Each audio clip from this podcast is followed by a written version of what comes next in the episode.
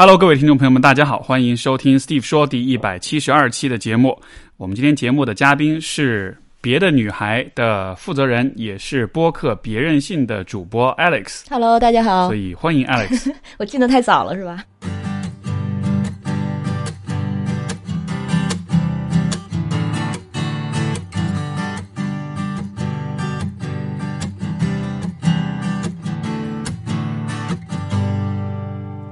天是我们的也是两个节目的串台，但是这个也是 Alex 这个找我发起的一期节目，因为我们是最近处在身处疫情当中，要聊聊看疫情的问题。其实但是就在这之前，我们能先跟彼此的听众都相互介绍一下自己吗？好呀，我开始吗？那个啊，你说呗 Steve。Steve 说的听众朋友们，大家好。那个我叫 Alex，然后我用的笔名是 Alex Wood，就是木头的那个 Wood。然后这几年一直在前之前是 Vice 中国，现在改名叫别的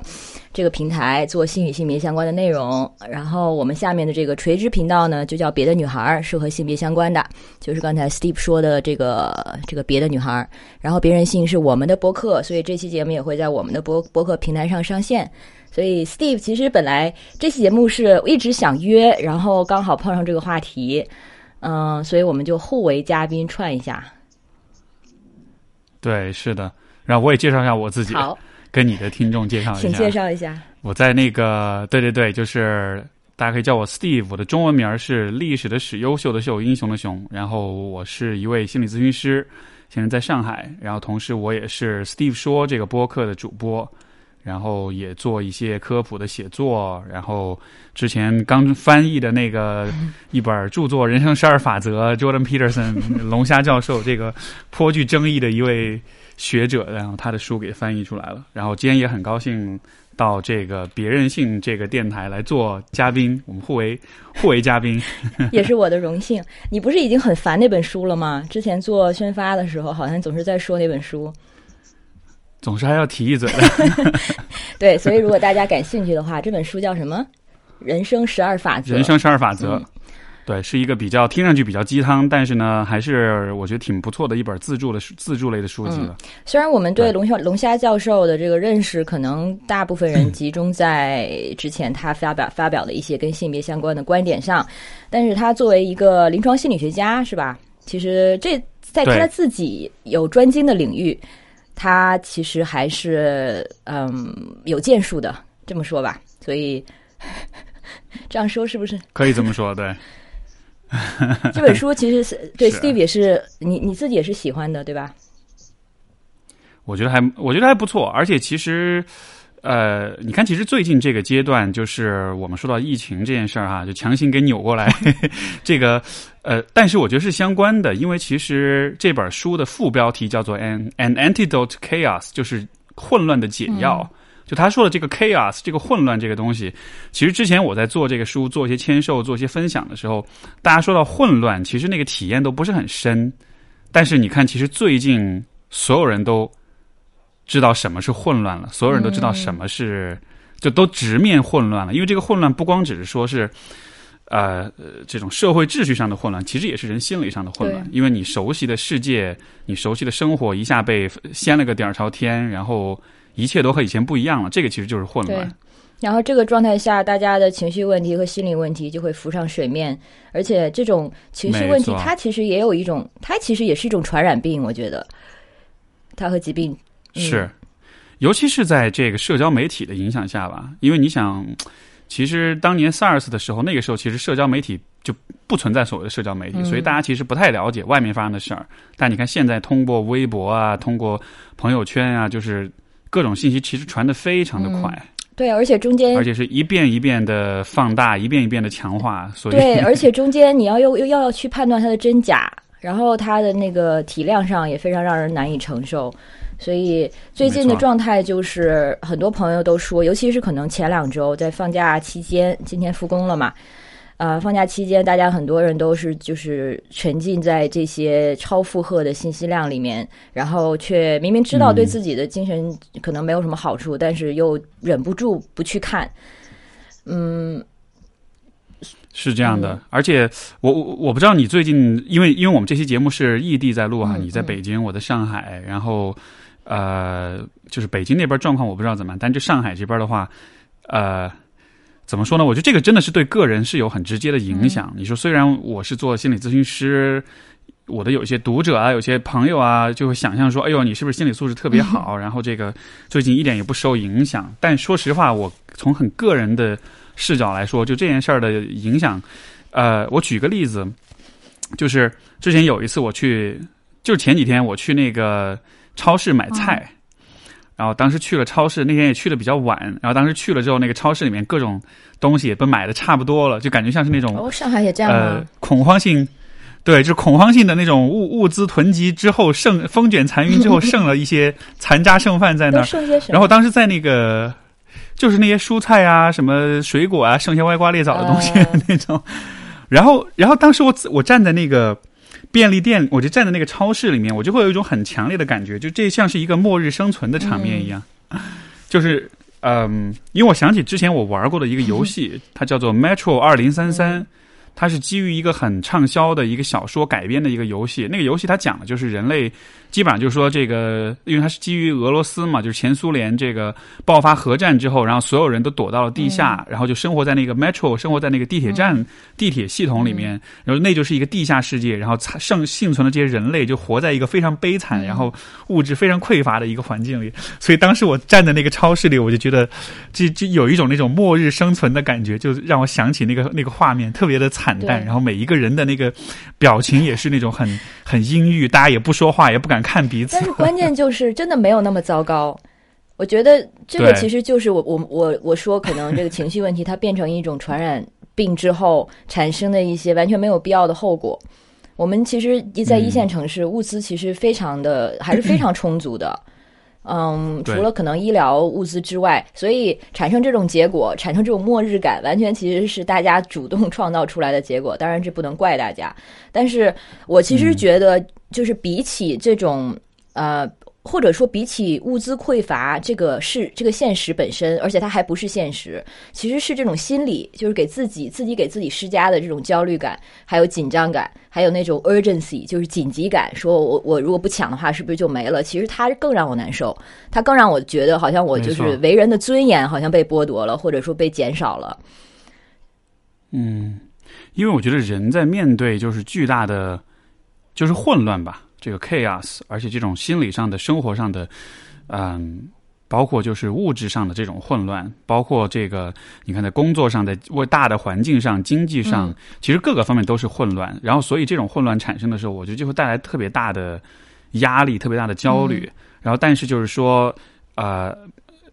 就是在心理学上，我们也讲这种所谓的 coping style，就是应对的，就你的应对反应，你的应对反应的这个风格方式会不一样。呃，比如说有些人的应对就是 denial，就是否认，就是否定、逃避，就是我不想要去看这些。实际上，这也是我 这一次这个事件里面，我发现自己很多的都会运用到这一点，就是我真的是会有点逃避，不想去想这个问题，也不太想去看这种像微博上的信息啊什么的。呃，但是也有些人会使用的这个应对的方式是什么呢？就是就是就是承担责任，就是他去主动的担责，嗯然后担责的结果就是什么呢？呃，你看，就我刚刚开始录节目之前，我还在刷微博，我就看到一条消息，有一个老太太，她捐了她，她把她就是她这一生的积蓄大概十万块钱，她捐出来了，然后就是这种事儿，就是你看到你会觉得啊，就至于吗？但是我其实很，我其实如果我们从这个就是从这种应对方式的角度，这就是他应对这个压力的方式对对。他通过承担这个责任，虽然在别人看来觉得这是很荒谬，你你你何必要这么做呢？但是他就会说，这些生病的人他都是我的孩子，所以我得把钱捐出来去去救他们。就是他是通过承担责任的方式是来来降低他自己的这种压力。是我能明白，我其我其实两种都有，而且我觉得其实这两种方法都是就是人类的本能，就是尽尽小的成本找到心里的那个那个平衡嘛，那个 equilibrium 是这么那个词吗？那个平衡对然后那个平衡状态动态平衡。对，所以我一开始的时候是像你一样完全的 denial，然后在家大概废了几天，呃，进就是在大家我的朋友们说他停不下来刷新闻的时候，我几乎是没有去看，但是结果呢，也就是产生了一些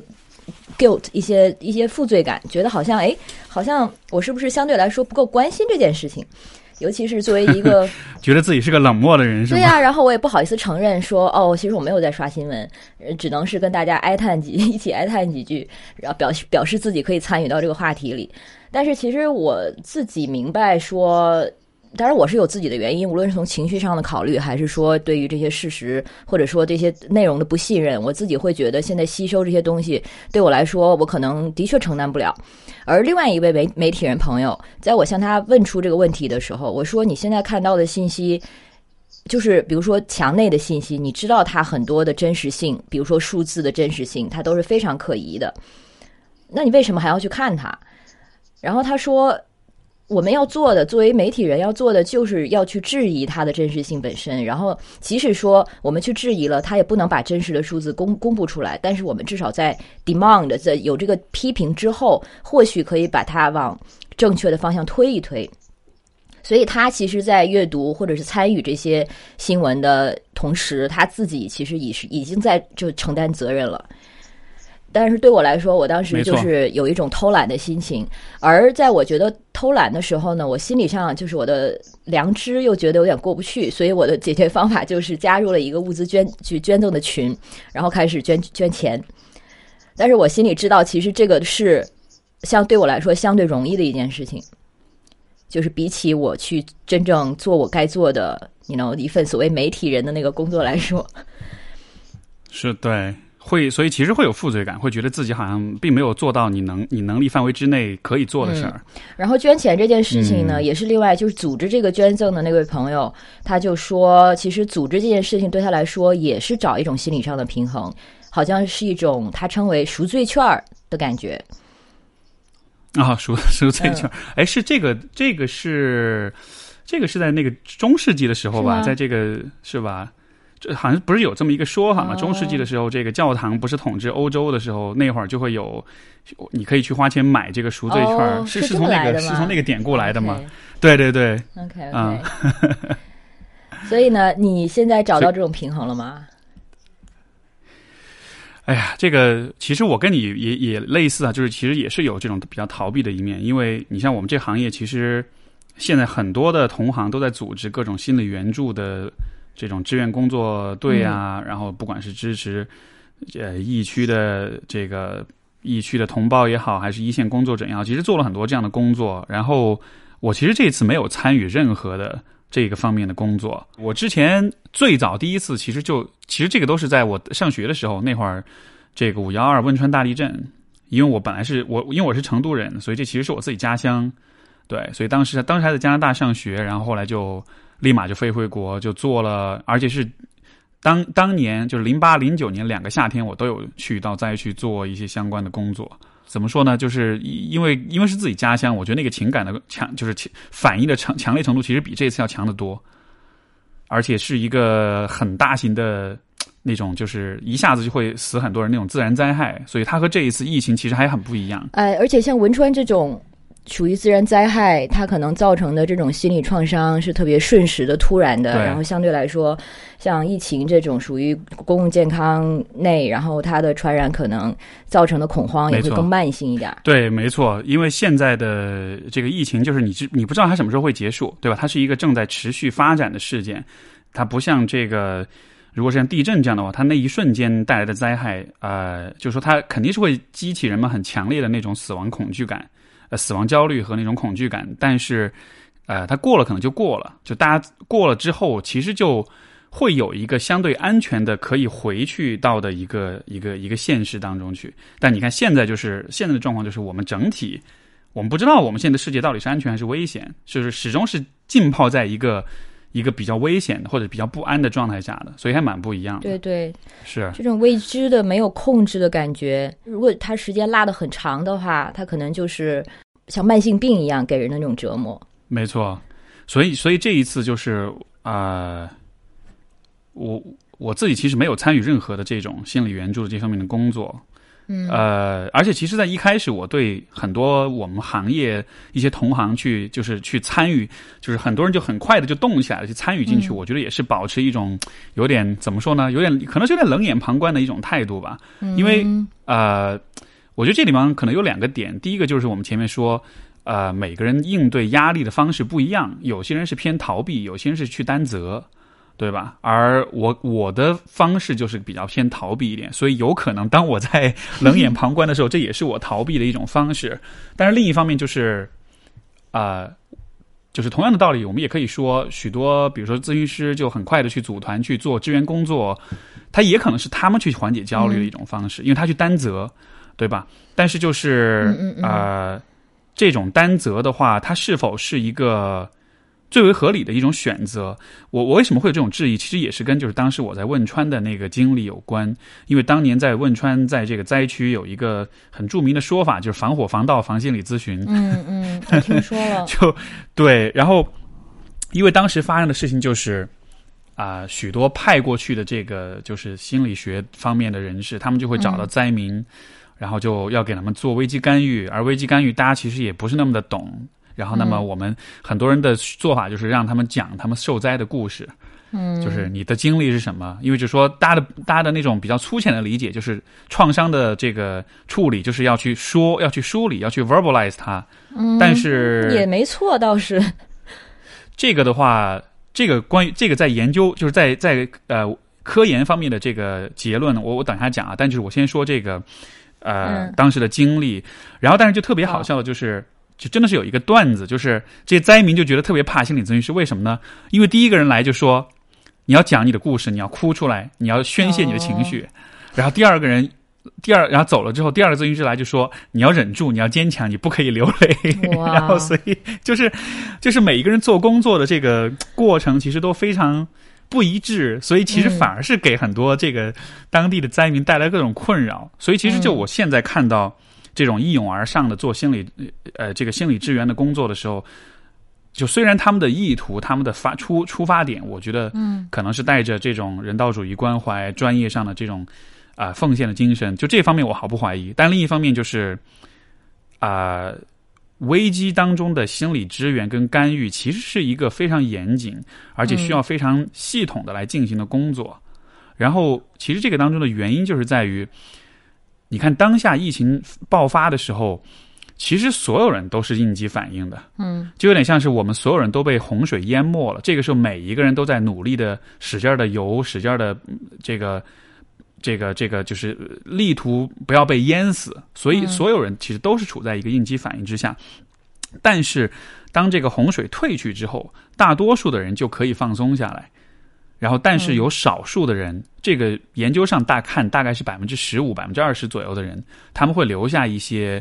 啊、就是持续的一些问题。这一部分人其实才是危，就是这个危机干预和心理援助，就是真正需要关注的。嗯，是不是就大像多数的人是能恢或是能自己恢复的。嗯，是不是就像这一部分人，就是那些经过这一次之后就再也不敢游泳了，或者说再也不敢碰水了？对，就嗯可以这么理解。就是如果我们用这个比喻的话，所以嗯所以就是。呃，因为我是有跟有一些同行有有这样的一些交流，你就会发现说，有些咨询师，有些这种工作者，他们自己其实都很崩溃，嗯，而且他们自己也看很多微博，也看很多这个微信上面的信息什么的。然后本来咨询师这个群体也是一个比较，你知道共情能力很强，然后很很有很有同情心，没错，然后很有爱心的这样一个群体。所以当他们每天也看到各种各样的信息之后，就真的会很崩溃。所以在很崩溃的情况之下，你还要去帮别人，我觉得。对吧？你能不能帮到别人且不说，但是呃你自己把你自己给搞垮了。你肯定对这个行业的了解比我多啊，但是我我知道，就是我看到一些相关的报道，关于这部分的行就是从业者或者已经加入援助的这些志愿者吧。嗯，的确说到了这个防火、防防爆、防心理咨询师 这个这个段子，呃，不过从那之后，就一些专家来说，就是他们的这个说法是我们这个心理援助啊，还有心理咨询这个整个行业已经系统多了，规范多了，所以这次啊、可能比如说那次之后，然后有这样几个固定的专家，他们会呃参加了很多这种危机干预，然后已经建立出了一种。更好的模式，比如说就是带一批比比呃相对比较核心的啊咨询咨询师，然后到了当地培训当地的志愿者或者咨咨询师。这样的话，不是说他们撤走了这部分援助就不不见了，而是说他们其实起到的就是一个协助和培呃培训的一个作用。嗯嗯，是所以他们对他们不是一个外来人，像传教士一样，说我们来救你们了，然后你们跟我们说吧，或者是这，然后走掉的时候就就什么都没留下。嗯，但是中国现在，而且你现在是其实完全是在这个中国的心理咨询行业工作，所以你会觉得这些年，就说这五年十年吧，中国的心理咨询行业。是有进步的吗？我觉得进步肯定是有的，越来越多人在做，然后越来越多人加入到这个行业当中来，然后相关的这种一些规范的问题，然后平台的发展，包括大家的认知度、大家的这个接受度。实际上，我会觉得当年零八年汶川地震那个时候，我爸还开玩笑，他说真的是地震给我震出一条路来，就是就真的是在那个，我真真的是觉得在那一次之后，大家对于这个。就是心理学、心灵、心理咨询，就是那个公众意识一下子就提升了很多，然后大家才知道哦，有这么一个行业。我觉得在那之后的发展，就这个这个算是一个里程碑式的事件吧。嗯，但是另一方面，我记得前两年好像大家还在讨论这个事情，就是当时说是三级心理咨询师什么三级证书取消了，对，还是然后对，然后那个时候还有很多就是非常野生的心理咨询师。然后自称自己是三级心理咨询师，然后这个时候大家才有意识说，哦，原来三级都是假的，就是，所以虽然可能行业在慢慢建立，但是它跟公众的认知之间还是有一个，就是还还是有一个 gap，大家还是不能足够的了解是什么样的服务，或者说自己可以去找什么样的咨询师是更可靠的。这个，哎呀，这个说到这个认证，这个这个这些证书什么，这就是一个我觉得说不完的话题，因为它背后其实有很多就是系统系统性的问题。我们国家从立法到行业的规范上，其实还是比较比较欠缺的吧。那像你之前这个，你说这种三级、二级这种证，我认识好多有这个证的人，他们不会做心理咨询。他们只是考过这个证，所以这个证后来是被一九年的时候是被取消了，就是就是你不就是没办法再考这个证。我觉得是，我觉得这是一种正确的选择，因为这个证它的确是会让很多其实专业上根本不够格的人获得这么一个从业资格。嗯，然后但是但是你但是你现在没有这个证了，你现在又用什么方式去认证心理咨询师呢？现在其实就是一个很，所以现在这个是个很混乱的状态，就是没现在没有一个全国性的统一性的一个标准了。我看到有一篇文章，说是中国心理学会注册系统下面的心理学专业人员，算是一个比较专业和严格的一个体系。相对来说是对，但是其实现在就不同的机构也是在怎么说呢？各立山头吧，自己发自己的证。中科院心理所呀，这个心理卫生学协会啊，就是都是有这样的一个状况。所以就是这里面的 politics，这里面的这个 你这个这个。其实入行不需要有一个，就是一定要有这个证才行。你只要考够了，然后说自己是心理咨询师就可以了，是吗？反正肯定没有像比如说律师或者医师这么严格，因为律师你要考 bar，医生你要拿这个从业执照。心理咨询的话，现在没有这样的硬性的规定，因为因为在在立法上，这其实是一个空白。嗯，就是现在立法，中国精神卫生法的规定是心理疾病的治疗。只能由心理，只能由这个精神科医师来进行，所以心理咨询师其实是没有啊治疗心理疾病的资格的。嗯，但是呢，啊心理疾病的治疗和咨询它之间的这个有重叠，但也有区别，对吧？比如说你这个跟老公闹矛盾了，你你你不开心了，你要找咨询师帮你解决一下这个问题，这其实不是心理疾病，它其实只能算是一种咨询，但这咨询就不在。精神卫生法的这个界定范围之内，那所以咨询谁可以来做？其实这是没有人，就是现在是没有规定，没有一个明确规定的。所以，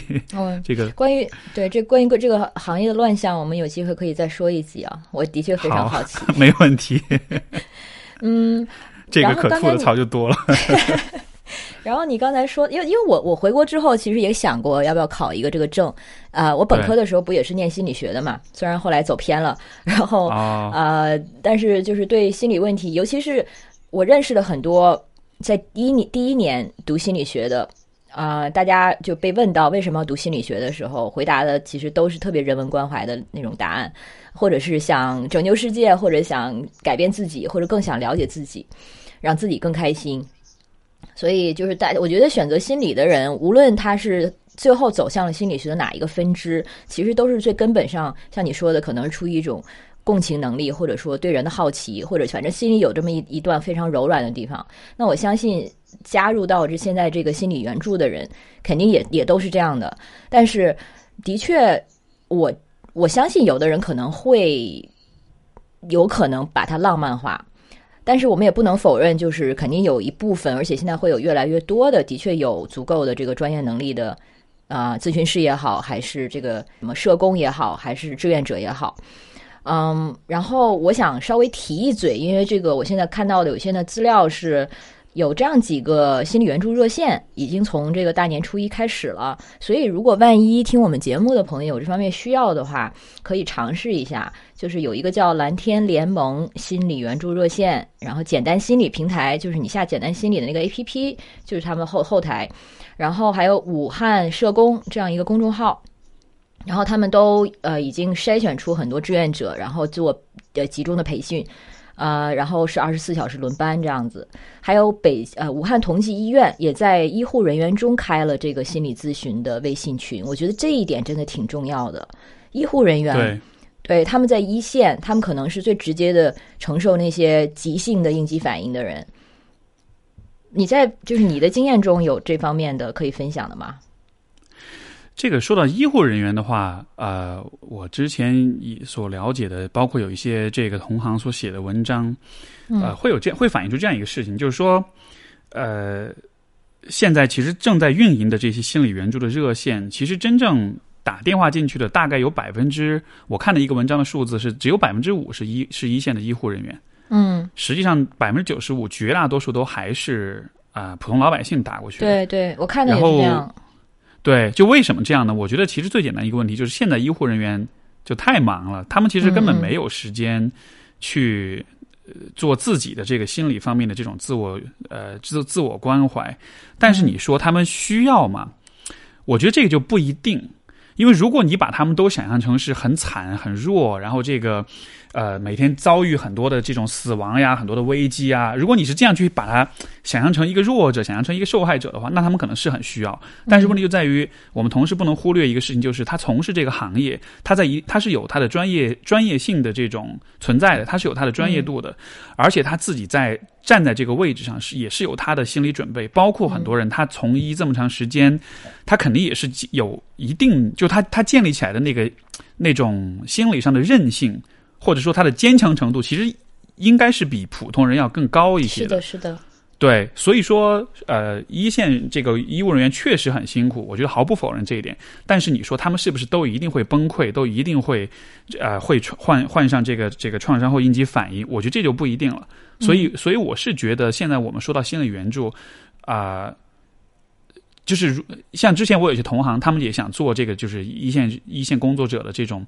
啊、支持，我就会我就会说，如果你们能找到对口的单位，如果能够有直接的跟对方对接上，然后这样子的话，你们把这个服务放在这儿，让他们知道有这么一个服务存在，你们的医务人员需要可以联系我们，其实就够了。但是除此之外，我觉得如果有剩余的时间，更多其实应该分配给那些就是民众、普通老百姓。嗯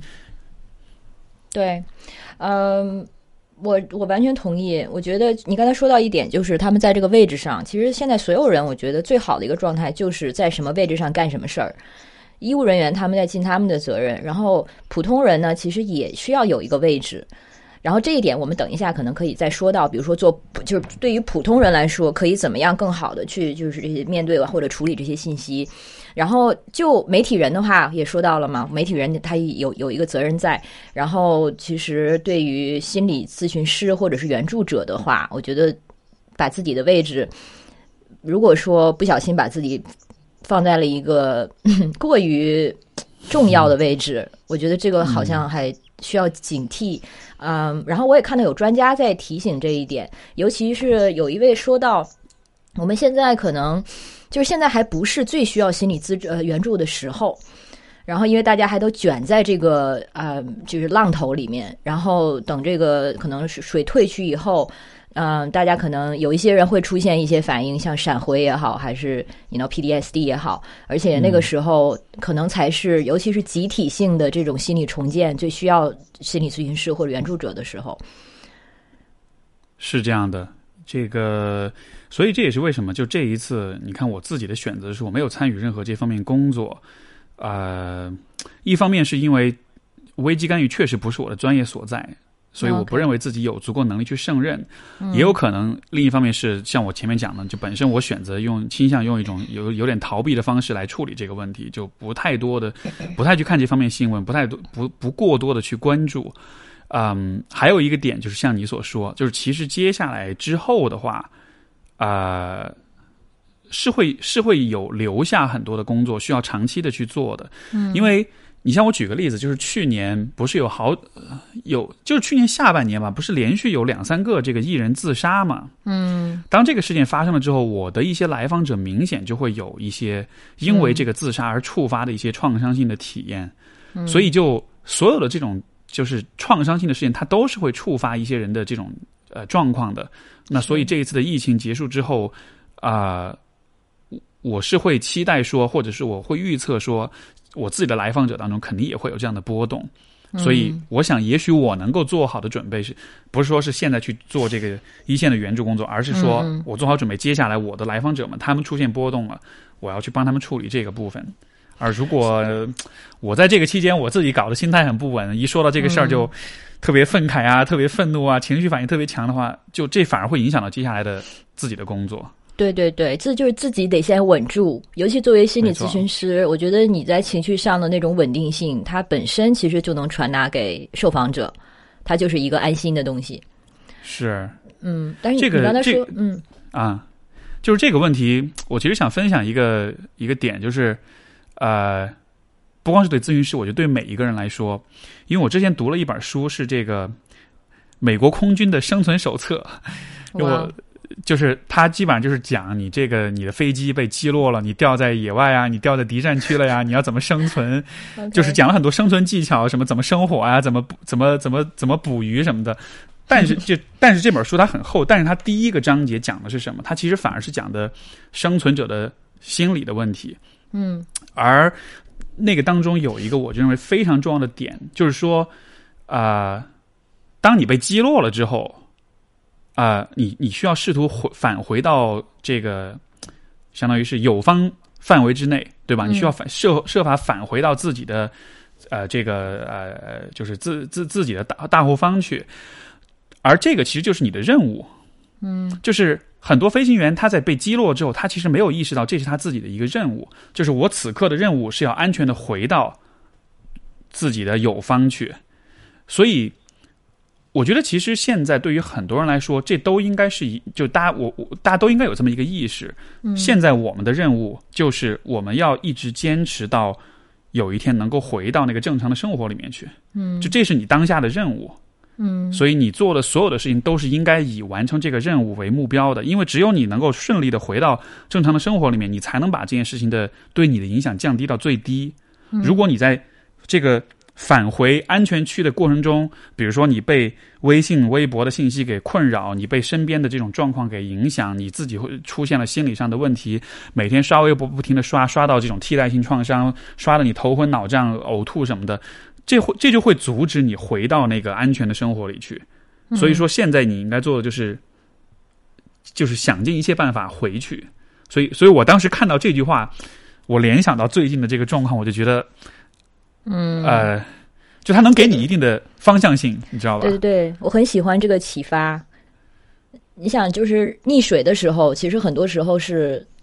就是没有一个方向了，就是你在水里面，你不知道现在能去哪儿。但是如果说在这个时候你有一个明确的目标，我就是要往那个方方向游的话，其实你的胜算会大很多。没错，哦，你刚才提到的就是现在就是呃，可能以后会出现因为现在的事情，然后产生或者是引发或者是是加强本身的情绪问题的这这样的人。那天我不是跟你提到一个朋友，呃，其实这些事情我觉得已经在发生了。像呃，我所知，可能家人被困在武汉，但是他们不能在家人身边的啊，还有或者说像温州也封城了，所以。就是这样一些可能被迫和家人分开，然后这种时候又觉得非常无力，所以如果说是本身可能精神或者情绪有问题的话，可能真的是会加重了这个负担吧。是的，当然，就是说，可在整个群体、整个社会当中，一定是有一些人是所谓的易感人群吧，就是他本来心理上可能就是。相对比较脆弱，他本来承受的问题或者压力会比较多，然后你再现在额外再来这么一层问题的话，可能就是会会有一，就他的这种崩溃也好，这种就是呃出现各种问题的概率肯定是会更大一些吧。嗯，你会有什么建议吗？给他们在目前这个状态下，我觉得就是尽量活下去，真的就是尽量活下去，就是 survive。这个 survive 就是这个存活，不光是生理上的存活，也是心理上的存活。嗯，对。但是如果他们，啊，他们如果是自己就是很有死念的那种，他不并不觉得 survive 它是一个嗯值得的一个目标呢。如果已经到了这种状况，就是可能已经有这个自杀的念想，或者甚至是尝试了的话，这样的情况下肯定是需要求助，肯定是需要啊想办法去做一些什么事情，通过别人的力量来保护自己。就这个是。无论如何，就不不管是不是在疫情当中，只要任何时候你有了这样的念想，其实你都应该立刻去求助，而且不应该不要觉得说这种念想是很羞耻、是很懦弱，或者是呃这样的一些表现。因为因为在我看来，其实自杀也是一种啊处理痛苦、处理压力的方式。嗯，就当我们想到自杀的时候，其实人们不是说是我喜欢死、我想要死，对吧？我我才自杀，而是说我实在受不了这一切了。嗯，我想要让这种痛苦停止，而我而我的视野所见之内范围之内，唯一能够停止这些痛苦的就是死。就它其实还是一种处理痛苦的方式。但是就是说，如果你想到自杀的话，如果你认为自杀是唯一的选择，那很有可能是因为你没有看到你还有其他的选择。嗯，对，就是所以所以我觉得，当一个人想到已经到这种程度的时候，我觉得还是尽快求助，因为你如果继续陷在你自己的那个。呃，那个、那个、那个范围之内的话，它就是一个死胡同。对啊，可是这种时候，其实最难的不就是让他们自己去求助吗？他可能自己没有那个动力，没有任何的知道有需求，但是他没有行动力，他就是知道自己需要帮助，但是不会就是 act on it。我觉得，你看，像比如说我们在节目里去聊这些问题，我觉得这就是我们能做的吧，就是说，能让假设我们的，比如说，呃。一万个听众里面有一个人是这样的，他听到我们讨论这个问题，他听通过我们的讨论知道了说，哦，其实我还是可以去求助的，把这个信息呈现给他。我觉得怎么说呢？这就是我们力所范围、呃力所力所能及的一个能力范围了吧？因为如果你说我们不光要告诉大家要求助，我们还得主动的去跟所有人联系，然后看看哪些人是真的需要求助，哪些人是想求助但是不想去付诸行动的，就这个是不可能做到的。最终就是，我觉得每一个人还是需要，呃，自己去做这么一个选择，也为自己的这个生命安全啊、心理健康承担起一定的责任吧。呃，我那天就是在我说朋友这件事情，然后就是他就的确进了医院，然后回家了之后，我就第一反应就是说，这种时候他肯定需要一些陪伴啊，或者说。的友情啦，或者其实就是一些温情善意，就是最基本的东西嘛。但是很讽刺的是，我们又在一个非要自我隔离的这样的一个阶段。尤其他刚从医院回来，他现在要开始自我隔离了。我我又不能跑去家他家去找他，就是当时就觉得，当时是有一点，我觉得那个点是可能疫情开始之后我情绪最低的一个点。就是意识到现在我们在一个什么样的影响到所有人，但是你真的是非常的被动，然后没有没有自己的那个自控自控或者行动力，就是这样的一个浪潮里面。对这个，我觉得真的是这次疫情其实特别特殊的一个方面，就是因为大家不能见面了，嗯，所以这个其实带来的那种隔绝感跟这种孤立感，我觉得是特别强的。因因为你说，比如说你遇到地震了，你遇到其他的灾害，你完了之后，大家还是可以见面，对吧？你可以有这种面对面的交流对话、情感支持。但是，哎，我觉得这一次这也是这个疫情很特殊的一个地方吧，就是每一个人就像是他打破了我们对所有人的一种呃信任和安全的一种基本假设。我们看到每一个人，我们都觉得这个人，这个人是有可能会对吧？会给我传染病的。对对对，所以这是很特别的一个方面。是，但是有意思的是呢，在就是另一方面，同时其实一些和陌生人的这种连接感却加强了。就比如说我们在一起做援助的这些伙伴，就是从来没有见过面，但是大家因为同一个目标，然后很自然的就是走到了一起，然后非常顺畅的去合合作啊，然后你就完全跳过了你跟一个陌生人相识的时候最初的那种探测或者是。啊，彼此熟悉的那个阶段，就直接进到了一种同志或者同伴的一个身份中。然后还有像在呃微博上，然后大家互转东西等等，你这个时候在想的不不再是比如说流量也好等等，真的就是大家就把这些啊本来可能互相会有冲突的利益上的元素都抛除了，因为有一个更大的目标在那里。所以感觉有一些新的阵营在形成，然后这一点让我还觉得挺温暖的。虽然是都隔着屏幕，但是他在心理上其实是也产生了这样的一种连接感。嗯，我觉得，哎。就所有事情都是双刃剑吧。你像你这样子做，比如说大家成立一些团体去转发、去帮助、支持什么的，同时你其实也让自己暴露在一种更多的信息流里面，然后你你你受到影响也会更多，对吧？所以我觉得也不好说，就是这这所有这一切事情，它一定是好或者坏。但是我觉得每一个人其实都会在这样一个面临这样一个危机的时候，他都会去选择一些他自己认为合适的事情，而。呃，像就像我们前面所说，有些人是通过逃避的方式，有些人是通过担责任的方式，也有些人可能是通过一种积极的一种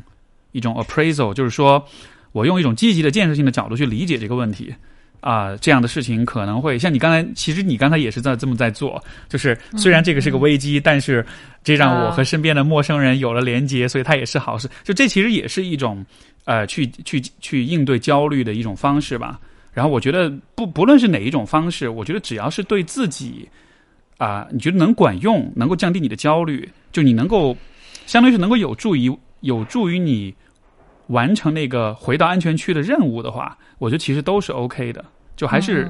生存 survival 至上，我我是比较强调这一点，因为如果不这么说的话，就。我是担心有一些人就会觉得说，哎，你看大家都在援助，都在转发，都在帮忙，然后我什么都没有做，这是否意味着我就很糟糕，我很冷漠，或者是我就很很没有同情心？但是我是觉得，你看，比如说大 V 们转，他可能他自己有他的这个话语权啊，有他的粉丝的这种流量，但是很多人他其实是普通人，他没有，甚至都没有微博号啊，对吧？那这样的人他选择逃避，OK 吗？我觉得完全是 OK 的。因为只要他能保障说你自己不不就是不会陷入一种非常强的焦虑跟痛苦当中，你能够正相对正常的生活下去，其实就其实就是可以的。对，所以那我们就需要再重申一次的，就是对于每一个普通人来说，你的首要的任务是自己的情绪管理，就是自己先要回到安全地带。对，其他的那些都是你 know 次要的，先能保证你自己的这个 survival。啊，然后这也没有什么可耻的，是没错。嗯嗯，不过刚才说到这个，我还挺好奇的一点，就是心理咨询师，你觉得其实真的会比普通人情绪管理或者说稳定性更强吗？呃，我我前两天微博上就是有一个。就回答你这个问题啊，我我我前天微博上发了一个贴，就是是这个人生十二法则的这个作者 Jordan Peterson，他的女儿发了一个视频，因为这个 Peterson 前段时间他因为抗焦虑药物造成了这个药药物的戒断反应，然后造成一系列很复杂的这个生理问题，最后最后需要进 rehab，需要进这个戒毒所去，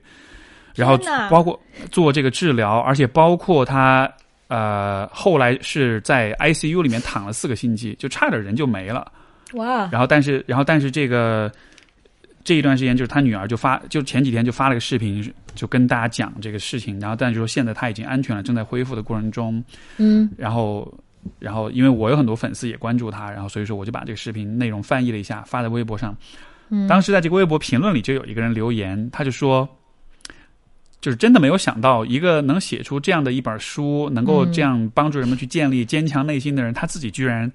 嗯，会会遇到这样的事儿。就他就就他，我能感觉他是有点质疑的那种调调，知道？就说你这么强，你居然自己会这么惨，那是怎么回事儿？然后当时我给这个网友的回应，我就是说，其实你懂心理学，它不会让你更幸运，它只会让你更清醒。嗯，就是你会遇到的事儿，你还是会遇到。你没法说啊，我是做心理学的，我是做咨询的，所以我就可以避免很多事情的发生，对吧？你看，像疫情这种事儿，我是世界上最棒的心理咨询师，我也没法避免啊，它就是会发生。但是我觉得区别是在于，在这个事情当中，可能因为你的专业的知识跟这种经验，你可能对自己的状态是。也许意识会更强一点，就像比如说，我会意识到我是很逃避的，我也会意识到这种逃避其实只是一种应对压力的方式。然后我呃，我也不需要因为压力、因为焦虑而就是被强迫性的做一些事情，就是就是可能对自己的意识会稍微强一点点嘛。我觉得这个是一个区别。对，没错。嗯，我那个不知道这件事情啊，但是知道之后其实也没那么意外。Jordan Peterson 给我一直的感觉就是。啊，当然除了他那个，就是他的政治倾向这些不聊，但是他给我的感觉其实是一个，我上次我跟你也提过嘛，就是披着一个 daddy 外衣的一个小男孩。我觉得他心里他一直好像困在了少少年的某一个时期，就是在就是那种我们。非常被世就是世界对我们来说非常的巨大而让人困惑，然后我们非常努力的想去去 figure it out，把它能够系统化的整就整合起来，然后让自己能够方便的理解它，就像做一道算术题一样，你知道有或者说有几个变量，那你这道题就有解了。但世界网际网不是那样的呀，所以 Peter Peterson 他可能他的很多理论模型，还有比如说他的那一套叫什么，他的那种原型。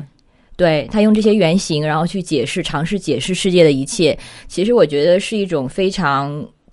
就是用力过猛的一种尝试。当然，我也不怪他，因为我也记得这种冲动，就是想用自己的一套体系，然后能够看清楚世界，能能够去解释一切。嗯，他的这个状况其实主要，我觉得更多的是跟他的这个妻子有关，因为他妻去年他妻子其实诊断出了这个癌症晚期的癌症。哦，所以他的焦虑其实主要是在这样一个状况下爆发的，就是说他需要去应对整个这个一个一个比较痛苦的一个过程吧。所以呃，至于这个跟他自己的自身的这个，我我我觉得可能不是特别大关联。对，因为当然很幸运的是，他妻子去年奇迹般的治愈了。嗯，就是本来是很糟糕的一个状况，但是治愈了。但是在治愈之后，就是他自己可能承受的压力之之下这样子，而且这个。这种精神类药物的这种呃副作用也好，它的这种戒断反应，其实都是，呃。怎么说呢？还是还是还是比较，因为它其实就是一，它它会破坏你的这个脑化学的平衡，然后会造成依赖，会会造成一些并发症啊什么的。所以我觉得是个蛮复杂的问题。至于他这个是否是因为他是一个披着 daddy 皮皮 外外皮的这个小男孩，我不知道这当中是否有因果关系吧。嗯，但是就是我我觉得我们可以所讲的一点就是说，我觉得其实每一个人生活中都会遇到这样一些很混乱的时候。这种混乱可能是你个人的混乱，比如说你分手了，比如说你爸妈离婚了，对吧？比如说你失业了，嗯，它也可能是一些集体层面的，就是一些混乱，疫情也好，自然灾害也好，呃，当这一切袭来的时候，我觉得我们才能看清楚自己到底，就是英文的说法就是 what what，就是你才能看清楚 what you are made of，对吧？你是由什么做成的？你是由就是你你是一个什么样的人？嗯，呃。所以，如果我们从一种比较建设性的、比较积极的角度去理解整个这个疫情，我觉得它也是一个很好的机会，让我们了解自己。我我是一个什么样的人，包括我在乎什么，我重视什么。你像比如说，我这个阶段，我发现我特别，呃，我特别在乎的其实就是我我我希望我伴侣的这个安全是能够得到保证，因为他这两天他要准备开始去工作了。我前两天我天天在家里念叨他，我说能不能不去，能不能 能不能这个缓两天再去，大不了请年假扣钱无所谓，但是就就特别怕说你出对吧？你传染了或者你怎么的出问题什么的，就是就是大家在焦虑之下各种。私利或者是各种骄奢淫逸都没没工夫去想的时候，你还你还会再去想的事儿，可能才是你真正在乎的事儿吧。是，就是你刚才提到说，这个这个这种危机的时候，可能更能帮助我们认识自己。不过，我觉得啊，它其实也不是一个本质化的，就是告诉你说，哦，你就是这样的人。因为我们的这个应对的方式，它可能也是阶段式的、阶段性的。像我说，我可能前期的时候是一个这种 denial 的一个方式，然后现在呢，其实进到这个工作状态之后，哦，就是除了我刚才说的那个，我就是去捐钱了的这个援助计划，我们自己还做了一个援助计划，啊，那可以打个广告吗？当然可以，大家如果有兴趣的话，请来这个是 B I E 别的女孩，这个不是我们的微博。啊，B I E 就是拼写，然后别的女孩，然后在上面查一个萤火计划，就是萤火虫的萤火。啊，我们就是在和上海的一个平女性平台叫 Grows Up 一起在啊组织关，就是对一线女性的物资方面的一些生活物资方面的援助，比如说他们缺这个。啊，比如说安全裤啊、安睡裤、卫生巾，或者这个护手霜、护肤霜等等。反正现在医疗物资这么紧缺，我们就是也没有什么渠道，所以生活物资这方面，我觉得是可以，我们可以有帮助到的地方。哎，这个我觉得特别重要。我前两天也转了一个类似的贴，就是这种一线的女性医医医疗工作者，他们这个如果刚好遇到大姨妈来了的话。对吧？就其实很不方便，所以其实如果有这种安全裤这样子，他就不用再脱掉防防护服，再这样子。对，就像你刚才不是说，对他们没有时间去做心理咨询，因因为他们连换卫生巾的时间都没有。所以我们现在得到的这个调研结果就是，很多医院它的每家医院需求不太一样，有的就说我们不要卫生巾，就我们需要的只是纸尿裤和。啊，安睡裤这样的话可以穿一天，或者是穿多几个小时。而且他们如果穿防护服的话，都是一次性的，一旦换的，就是要去脱要去换，就就用不了了。所以就真就真的是就非常真实的具体的这些需求，然后参与到其中的时候，才会对他们的就是他们面临的现在面临的是什么，然后每天的生活状态有一个就是更有画面的这样的一个了解，然后也就更有敬意吧。所以。对，所以我现在的状态呢，其实就转转换到了一个相对更积极的，嗯，然后能够觉得去更有参与感的，然后可能就是所谓自我效能感会更高一点的这样一个状态里。所以我觉得也是，还是就是 whatever works，对你来说，可能就是在现有条件下能达到最好状态的这个途径是什么，你就去选呗。是，嗯。我觉得你的这种变化也是，就是我我非常能够理解，而且其实像我之前去这个呃四川地震灾后，其实也是经历过这么一个变化。就一开始去带着一种英雄使命，呃一般的那种感觉，觉得啊我要去帮别人，去拯救别人。但是你去了之后，你发现第一这个事儿非常的复杂，非常的庞大，你能做的非常少。但第二就是你其实。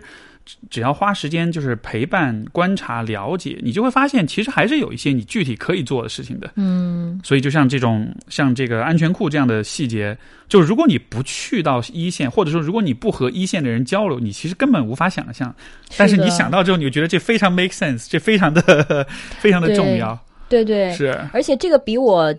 第一次就是只是捐钱而已，让我感觉就是有更多的这种参与感。其实更让我觉得。呃，像我之前在 denial 的时候，就是想把这这个世界排除在我的是我的门外。但是现在我加入其中，参与到其里里面之后，会觉得哦，其实并没有那么可怕。我们都是虽然都是在被裹挟在一些不可抗的一些外力里面，但是你就就 go with it，然后就让自己在尽量安全的状态下，能够尽量的就持续的久一点。没错，是这样的。你像当时我在去四川的那个就。灾后的重建，刚去的时候，我我现在都觉得特别蠢。我去了之后就觉得要做点什么吧，然后就搞了一个灾后的这个心理重建的一个讲座，拉然后当地政府接待我们，就安排了一帮这个中学老师过来听课。然后其实你讲的都是一些一些学很学术的一些术语，对吧？然后也很脱离现实。这些老师来听，其实当我现在都记得那个画面，这些老师其实坐在下面都是都是很神情疲惫的，就是大家都很累。但是这个可能是因为上级安排，你必须得来听。然后我在上面讲，我也讲的很不自在，因为我其实心里面知道，就是我讲的这些东西，他们。他们有可能不理解，而且有可能跟他们的现实生活是完全脱节的，所以后来很长时间我都对这个场景感到深深的羞耻，就是一种一个外来人带着一种自以为是的那种视角，然后去做一些来指点江山，其实是对，就其实是刷存在感，其实是感动自己的一些事儿。但是就是在那儿待，因为我第一次去，在一个叫平武县的地方，我在那儿驻扎了可能一个月的时间，然后但是到了后来，你就发现。其实我们更多能做的是什么呢？比如说呢，有很多小孩儿是那种，就是呃呃孤儿，或者说是那种父母暂时安置到其他地方去的，很多小孩集中在一块儿。我每天后来我们就每天就带陪他们去玩儿，就什么都不做，就陪他们玩儿，不做任何的专业工作，因为我们就陪这些小孩玩儿。后来就发现他们特别喜欢我们过去，因为没有人陪他们玩儿，而且我们去陪他们玩儿就会做一些小游戏啊什么的，然后他们就跟我们关系就特别好。后来我们就发现，其实这是对他们来说真正有价值的。嗯，至于什么灾后的什么心理援助这什么的，那可能只是自己的想象。嗯，就是真正需要的和你认为需要的东西，很多时候是不一样的。对对对，而且其实这种心理援助，它本身如果我们非要去定义它的话，它其实应该是非常宽泛的吧？就比如说你说的这种。呃，可能其实他是分担了一部分这些呃家里的成年人的压力，然后有的可能是护工，然后他可能就是帮你把你的舒生活生活照舒这个照顾的更舒适一些。其实这些都是心理上的一种援助，不一定是一定要坐下来，我们你要把你自己挖得很深，然后要你痛哭流涕，这样才是心理援助。对你说的这种，就是呃，把这个这些经历拿出来讲。对吧？然后这个术语叫 debriefing，就是呃，这个应该怎么说？心心理心理减压访谈，可以这么理解。就是说，这个其实是一个技术吧，是一个呃危机干预的技术，就是去讲你你的经历这样子的。但是很有趣的就是，因为这也是这次疫情之后，我也专门去做了这个问题的一些研究，然后研究就会发现，其实根据文献来说，现在并没有证据证明这种 debriefing 这种。讲述自己的创伤经历是对自己有明确的好处的，甚至在有些研究当中会认为是有一些负面的作用，是有可能造成二次创伤的。所以就是说，这个讲述要不要讲述，这其实是一个很复杂的问题，就不是所有人都适合讲述。因为最早这个技术开发出来，它其实是给，其实就是给一线的工作人员做的。而这个讲述，它更多的是从你的工作的过程去讲述，去梳理你的工作过程、你的心理、你的状态，呃，看你的决策过程有没有一些呃呃情绪化的问题，有没有一些这个比如说误判呀这样子的。它最开始其实是这么一个功能，但是后来它应就是被被这个。过度的应用到了普通老百姓的这种创伤处理当中的时候，这就会产生问题。因为有些时候其实不一定说每一个人都需要去讲，这种情况下你逼着大家去讲的话，反而是有可能带来伤害的。对，我对 debriefing 的理解是，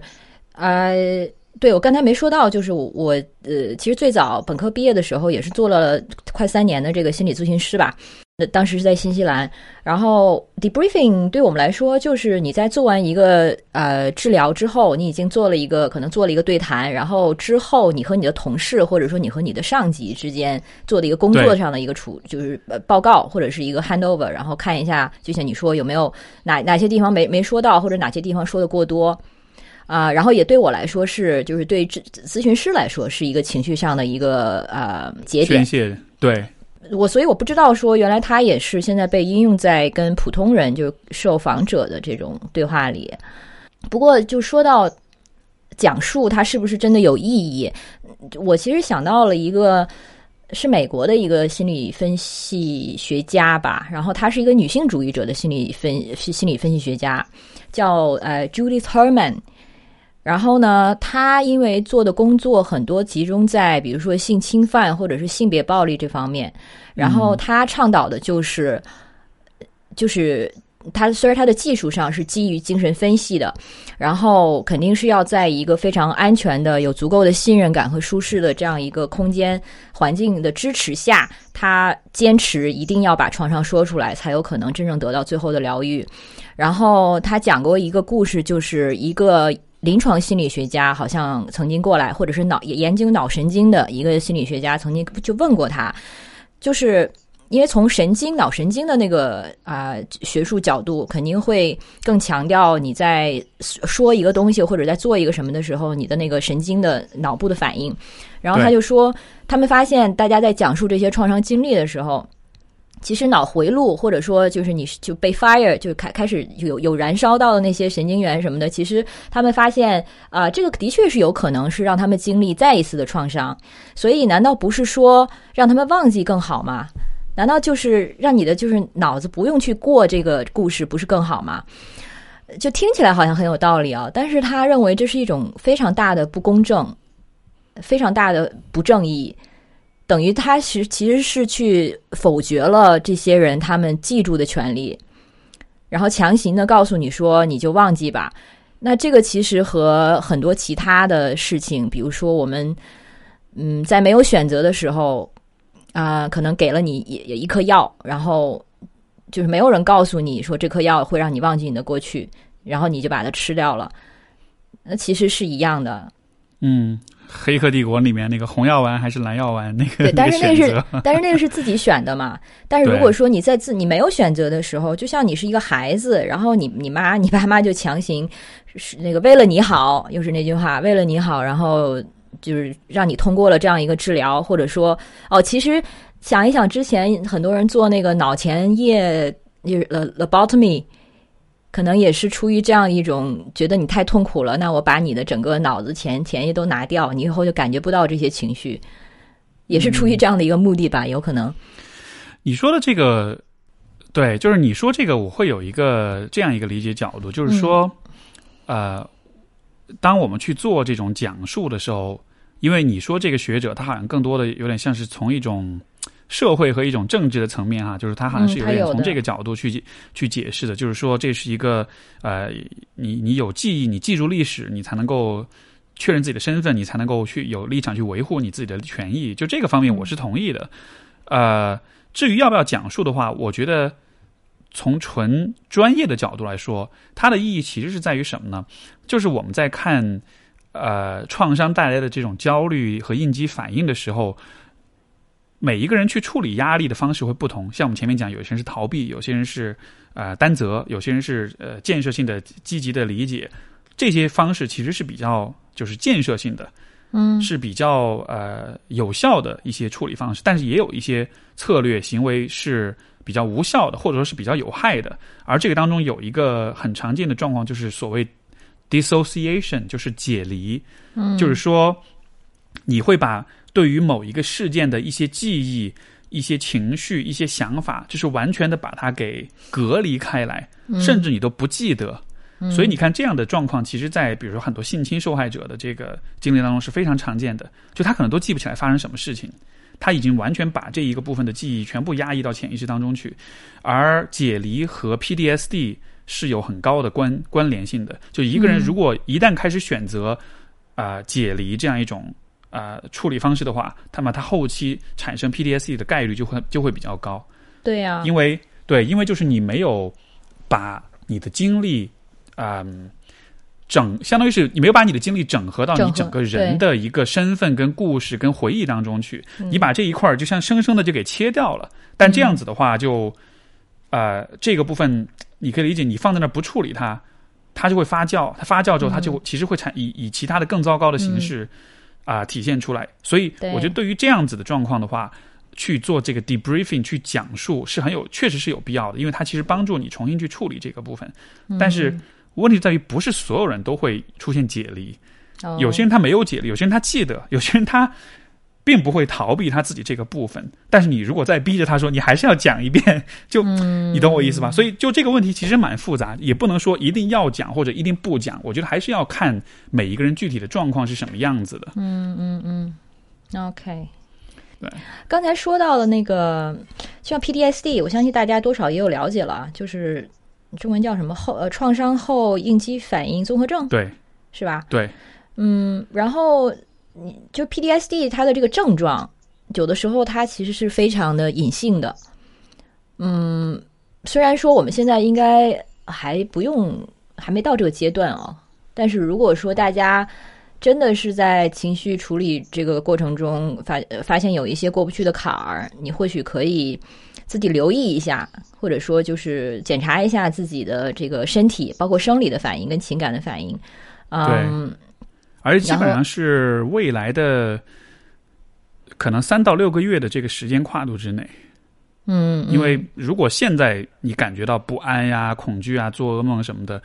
有可能只是正常的一种，呃，不是正常，就是有可能就是一种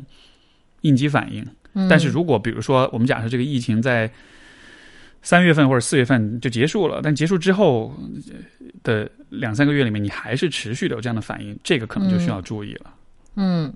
然后这些反应我大概查了一下，Steve 可以。这个再做一些补充吗？像情情感上呢，当然有一些就是可以想象的，就是感觉到焦虑啊，然后感觉到震惊或者麻木，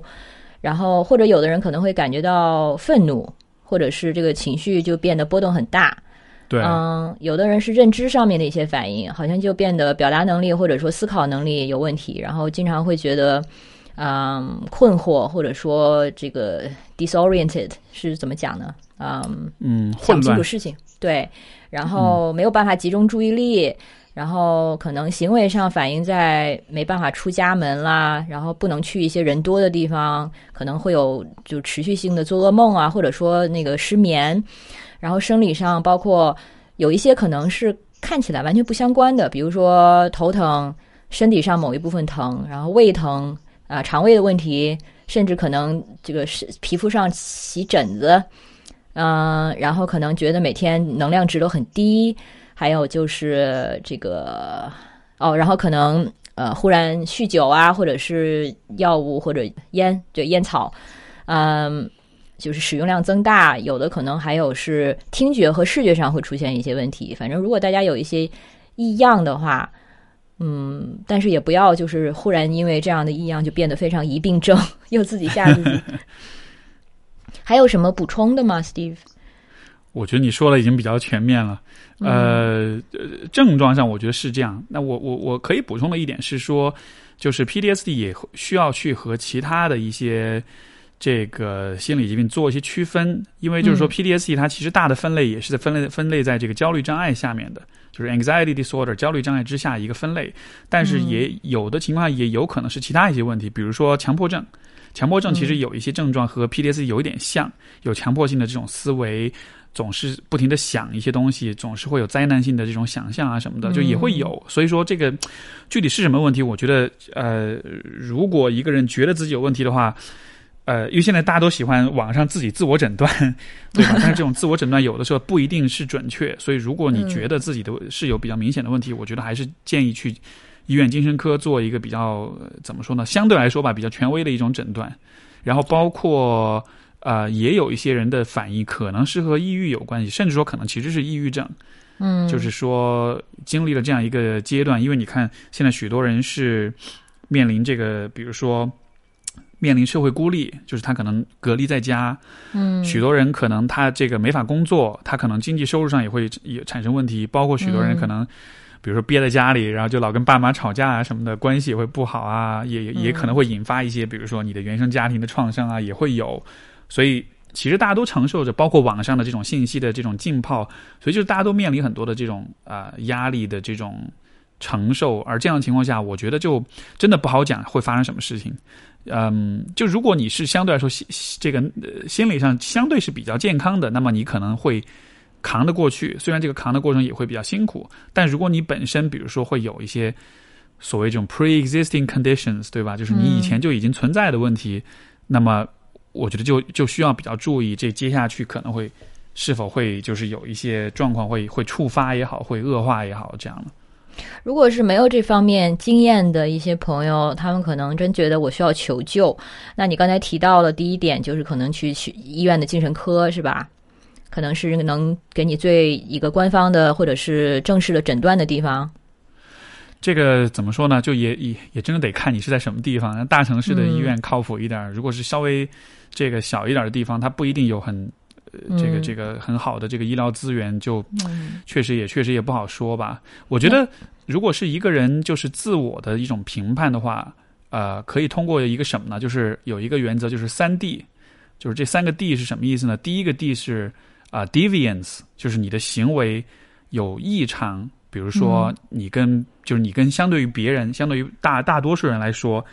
呃，你是否产生了一些行为异常？比如说，经常哭啊，情绪很起伏啊，或者突然一下变得很少话，或者突然一下变得很冲动、很暴躁啊。第二个 D 是 dysfunction，就是你的社会功能、你的生活是否有受到影响？比如说，你没法工作了，你没法正常社交了，你没法正常的学习了。第三个就是 distress，就是你的你你主观上你有感受到心灵的痛苦。觉得自己很难受、很低落、情绪很糟糕。就如果你出现这个三 D 的话，我们就会认为这可能是心理健康上出问题了。如果比如说一个人他不想去上学，但他不觉得很痛苦，嗯，可能 这可能就让他痛苦。对，就这个这个就也许这就不应该很着急把它定义为心理。对，虽然如果这样的话，那他虽然他占了第一个 D，他是有 deviant。然后他也 dysfunctional，因为他不去上学，但是他没有第三个 D，他没有 distress。对，对，所以我觉得这三个标准其实像第一个，你是用他人做做一个参考，或者是做一个嗯锚点吧。然后你判断一下，就是根根根据一个所谓的常态判断一下自己在哪儿。然后第二个，它是完全用你自己的生活做一个参考标准，就是你自己的生活是否因为现在这个情绪状态受到了影响。然后第三点，它就是最主观的情绪判断。所以这三个放到一起，嗯，我能够理解到他的这个他的这个为什么这样组织了。对对对。那有没有一些就是线上的平台是比较靠谱的？那简单心理吗？简简单心理吧。我现在真的没有什么太多其他推荐，我觉得就是简单心理，就他们相对来说，相对于其他的平台，可能也有一些各种各样的志愿者团体，就现在这个阶段会有各种服务。你像我知道北师大是有提供这个。呃，心理援助的热线就是这种高校做的心理援助的服务，基本上来说还是比较专业性是比较强的。因为如果是这种社会性的团体跟组织的话，因为因为就不了解它的人员组成是什么样的，嗯，很多时候真的就只是大家情急之下天南海北，然后拉一个微信群开始做培训，开始接热线，开始什么的，就是。就它这背后其实就是能够提供心理援助、危机干预，它其实背后是有一个体系的，它是需要一个比较完整的体系去支持。就你你表面上看只是一个咨询师在跟你聊，但是它背后是需要有督导，是需要有朋辈督导，需要有一个一个一个一个一个支撑在那儿的，对吧？如果你只是我是一个人去单干，我说我现在要你谁不开心了，你来发私信跟我聊聊，就这种我觉得 还是要比较谨慎。这个完全不敢不敢接。没错，我记得我们当时也是，虽然有日常的这些治疗，但是到了这个所谓危机干预的时候，是要特别去上课的。没错，嗯，就他其实跟他其实跟心理咨询其实有点不一样，说实话。嗯，对他其实他的工作方式跟逻辑，嗯，而且他是有一个比较已经是受相对公共认可的一个流一个流程在，很多时候他是走流程。是，如果是对方展就表表达出这样的情绪或者说了这样的话，那你要怎么做？然后，如果是这样的话，你应该怎么处理？因为他可能在最开始，其实他应该是有一个呃，相当于是有一个分分分层或者分诊的这么一个机制。就一开始所有人来求助的时候，其实需要做一个先期的判断，就是他的状况有多糟糕，比较比较比相对不那么糟糕的状况，做一些简单的这种对话、访谈、陪伴、安抚他的情绪。有些人可能这个。功能损伤比较比较严重，这样的人可能需要给他做备案，可能需要给他之后需要去做跟进，包括这个呃危机结束之后需要再去做回访，然后就可能是需需要有这么一个分分流的过程吧。但是这个的话，就就得看这些志愿团体他们是否有这样一个机制了。对，而且对他完全不是说啊心理咨询而已，他是需要多方机构配合的这样的一个动作。没错，就比如说，如果说你展现了对自己可能的伤害动力，或者是可能对别人有所伤害的话，那这个中间可能就要涉及到的就是，嗯，I don't know，可能有社工，比如说，或者说是街道一些服务人员，或者说是甚至是呃警察、司法，没错，没错。哎，我觉得你说这点特别对，而且这个也是，我觉得就是这个临床心理学专业的人，他的其实他的专业局限所在，就是他其实还是更多的还是从个体的角度去看这个问题。但你像社工的话，他其实他的工作的视野就会宽很多，他会去链接不同的资源，司法也好，医疗也好，是呃呃各种资源的整合来帮助一个人。就他的这种工作方式其实更多样一些。但是呢，你说国内这个社工太惨了，国内的社工，我觉得比心理咨心理咨询师还要惨 N 倍。是我们这个我接触过了很多社工，就说都是什么政府要拆迁，让社工去跟拆迁老百姓谈判，都是做这种工作。是这个这一点就还挺让人心灰意冷的。前两年是中中山呃，对中山大学的这社工系好像就是不再招生了。撤销了，说是最后一对，本来是国内本来就这么寥寥几个大学有这样比较好的一个呃社就社工的这个专业，那他还也最后也没有顶得住。对，嗯，然后我接触过的社工年轻人很多都是就是燃烧青春，燃烧个三五年，把自己的热血燃烧完了就。二线或者说出国上学，或者就换个行业。出国上学那些是相对非常有有那个非常有优越的条件的一些人了。大部分可能就是换一个行业，然后然后最后就是落得一个心灰意冷的下场。对，这个这个确实，你像我其实刚回国的时候，因为我本来我的硕士是 MSW，其实就是社工硕士，哦，所以刚刚回国的时候，其实我也是带着那种。要建设中国的这个 社工行业，但是就就像你所说，就是呃，你看到很多现状之后，你像为什么大学的社工专业会取消？我觉得这个当中还是在于。就是你像以前我也给那个华师大做过社工系的专业督导，然后你就发现他们，比如说就是这种社工学校里面的老师，他都不是做社工出身的，他也没有一线的经验，他可能是社会学系甚至历史系的老师，他转过来对吧？然后看了一下教材去教一些这种理论的东西，但你教出来的学生也没有太强的专业性。然后，呃，从校方来说对吧？我给你一个社工系投资这么多钱，你最后产出是什么？这些学生。百分之九十五的学生最后不走社工这条路，会去干其他的事情。嗯，这样的情况下，我干嘛要？我为什么还要花钱去支持这么一个系的存在？所以，嗯，这就是一个很无奈的一个一个现状吧。尤其是，其实现在全球高校都会有这样的一个就资金缩紧的一个状况。然后这种时候，首先就是面临这个资金问题的，或者首先要缩水的，其实就是人文学科，而不是比如说。工程啦，或者什么药药物啦，这些就是自我造血能力很强的，然后和一个资本大机器可以直接联系起来的这些专业，没错。商商科那些更不用说了。那人文科学内呢，你要是再比的话，最在最下面的就是像社工这类，吃力不讨好，又要付出非常多的心血，然后回报又非常的低，而且它就是对社工来说，你的这个工作的效果，它不是能直接衡量的，而且很多时候你在介入之后。人家去期待你给我一个答案，你能帮助我。但是就像心理咨询一样，它其实它产生的如果有任何效果的话，它可能只是不让你的现你的现状更糟，它可能很长期才能产生一点点可能当事人都意识不到的一些效能。所以他们经常也没有办法沐浴在大家的赞美里，所以自我价值感也都是你知道，就叫自己信念感要非常足才行。所以说，你看。啊，怎么说呢？我觉得人作为一个整体来说，我们有防御机制，我们遭遇一些不好的事情，当这个事儿过去之后，我们都会倾向于遗忘。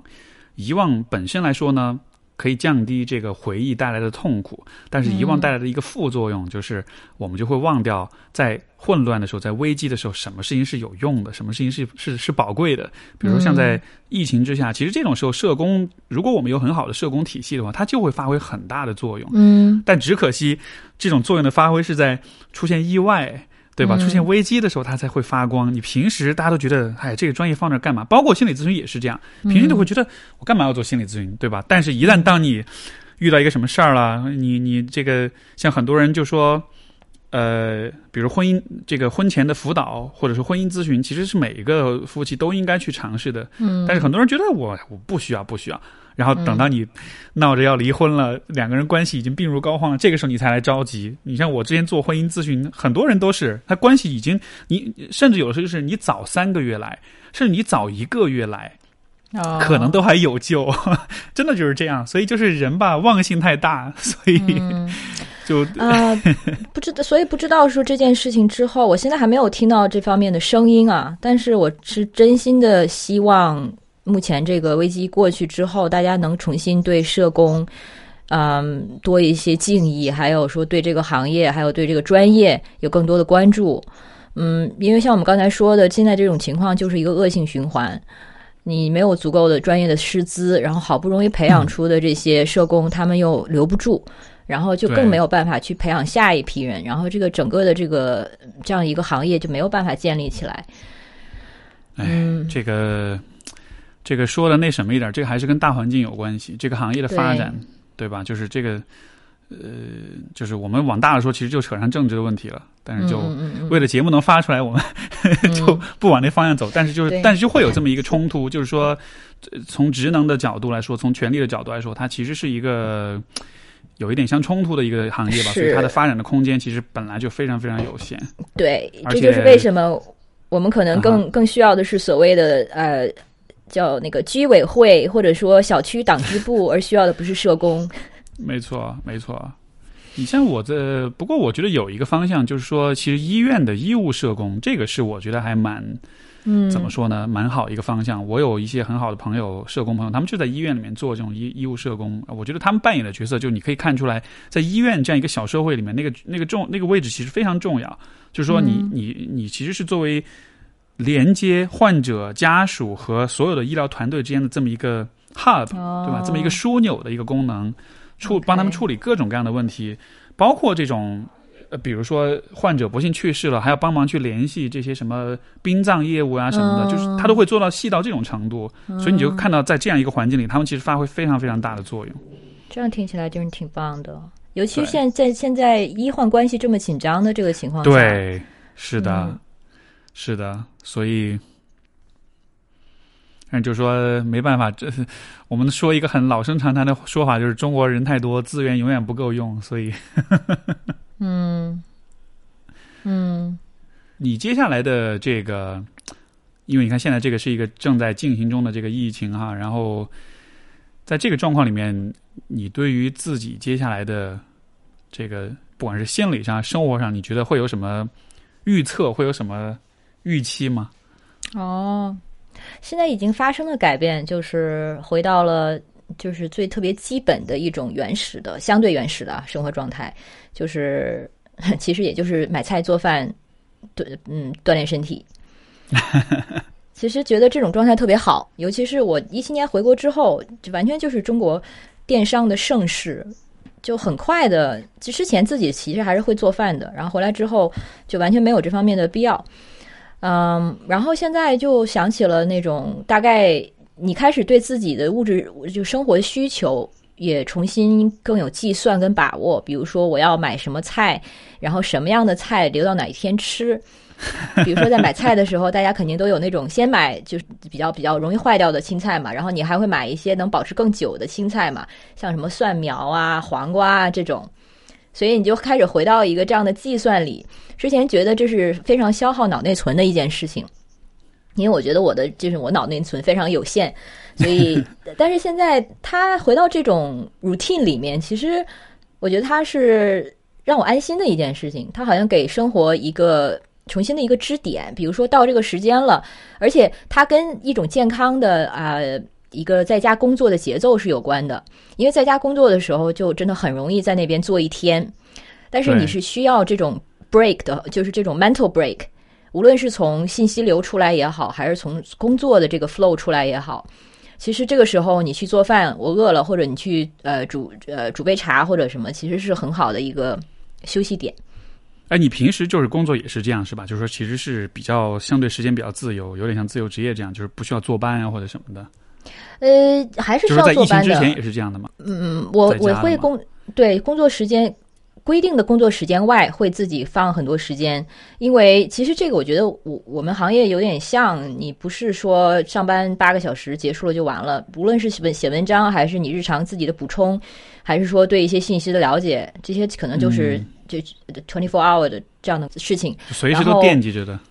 对，而且对信息的吸收也会更有目的性，会直接的想到的是看到一篇文章，甚至说跟你一个人的对话，我很烦自己这一点，就是跟朋友讲到了一一个非常好的故事，然后我下一句就是你能把它写给我，你能不能给我供稿，或者说你要不要来聊一下这个事情？然后是是是，呃，当然如果能生活是工作能有效的结合到一起，也是一个不错的状态，就是你的产出就是你的生活本身。可能这样，我相信可以达到一个平衡的，嗯，但是那个时候，因为还是会相对固定的时间来到办公室，所以还是有这样一个 structure 在里面。下班的话，可能就更容易进到一种相对下班的状态吧。但是现在的话，就真的是醒来，可能就从你拿起手机开始回微信那一刻起，就进到了工作状态。没错，我我我最近就是最近的这个阶段，我其实有一种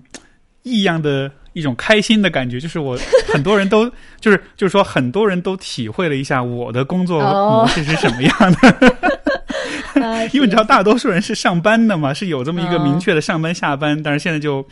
大家都知道说哦，原来每天憋在家里干活是这种感觉，然后很多人跟我说这，我说对啊，我每天都是这样的。对，就包括比如说平时平时跟别人聊个天儿，我也有你的那种习惯。哎，这个这个不错，这个可以发条微博。哎，那个可以写个段子，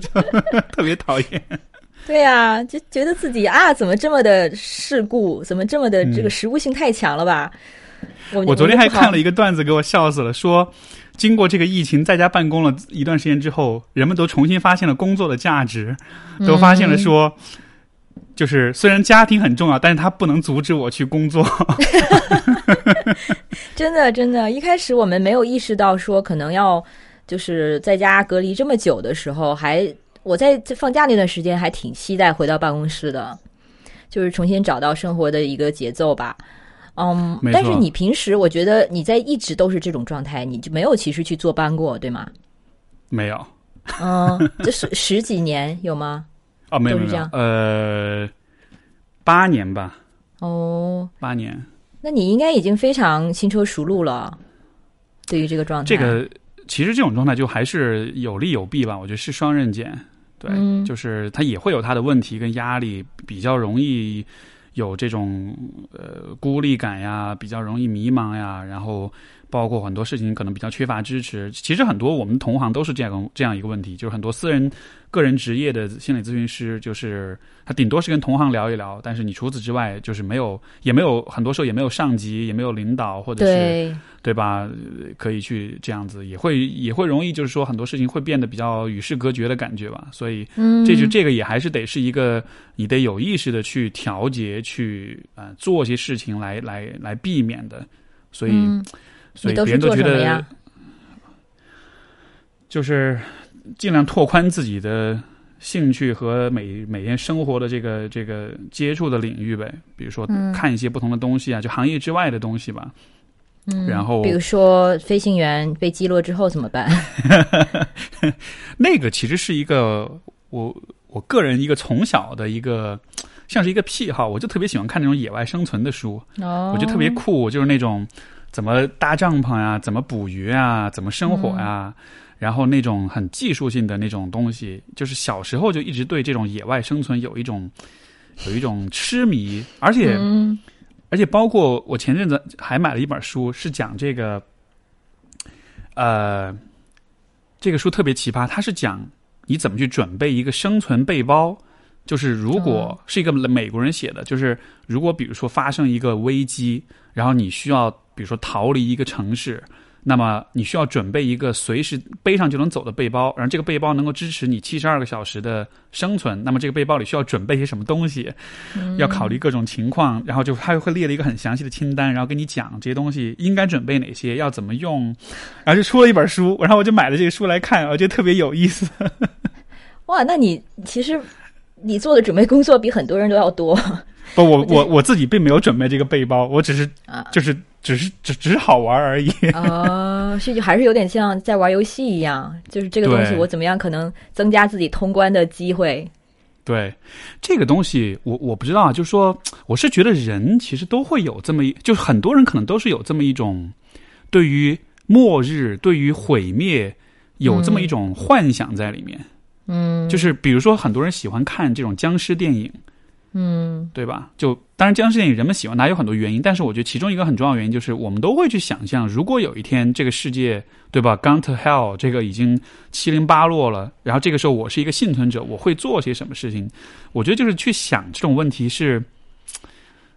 它会带来一种异样的、一种让人着迷的感觉，至少是让我着迷的，对。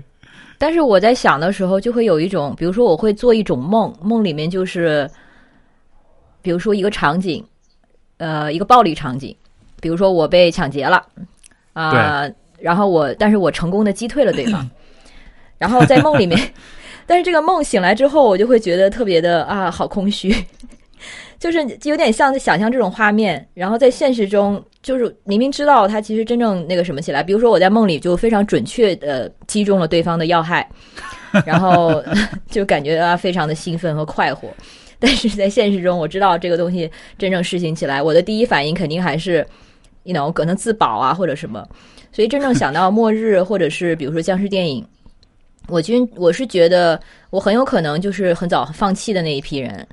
因为我觉得这个就太麻烦太累了。是，我觉得就保持自己的那种强烈的求生欲，它其实是非常消耗的一件事情。那我干脆我就先躺平吧。你们比如说，尤其是那种比如说就是上只有一艘船，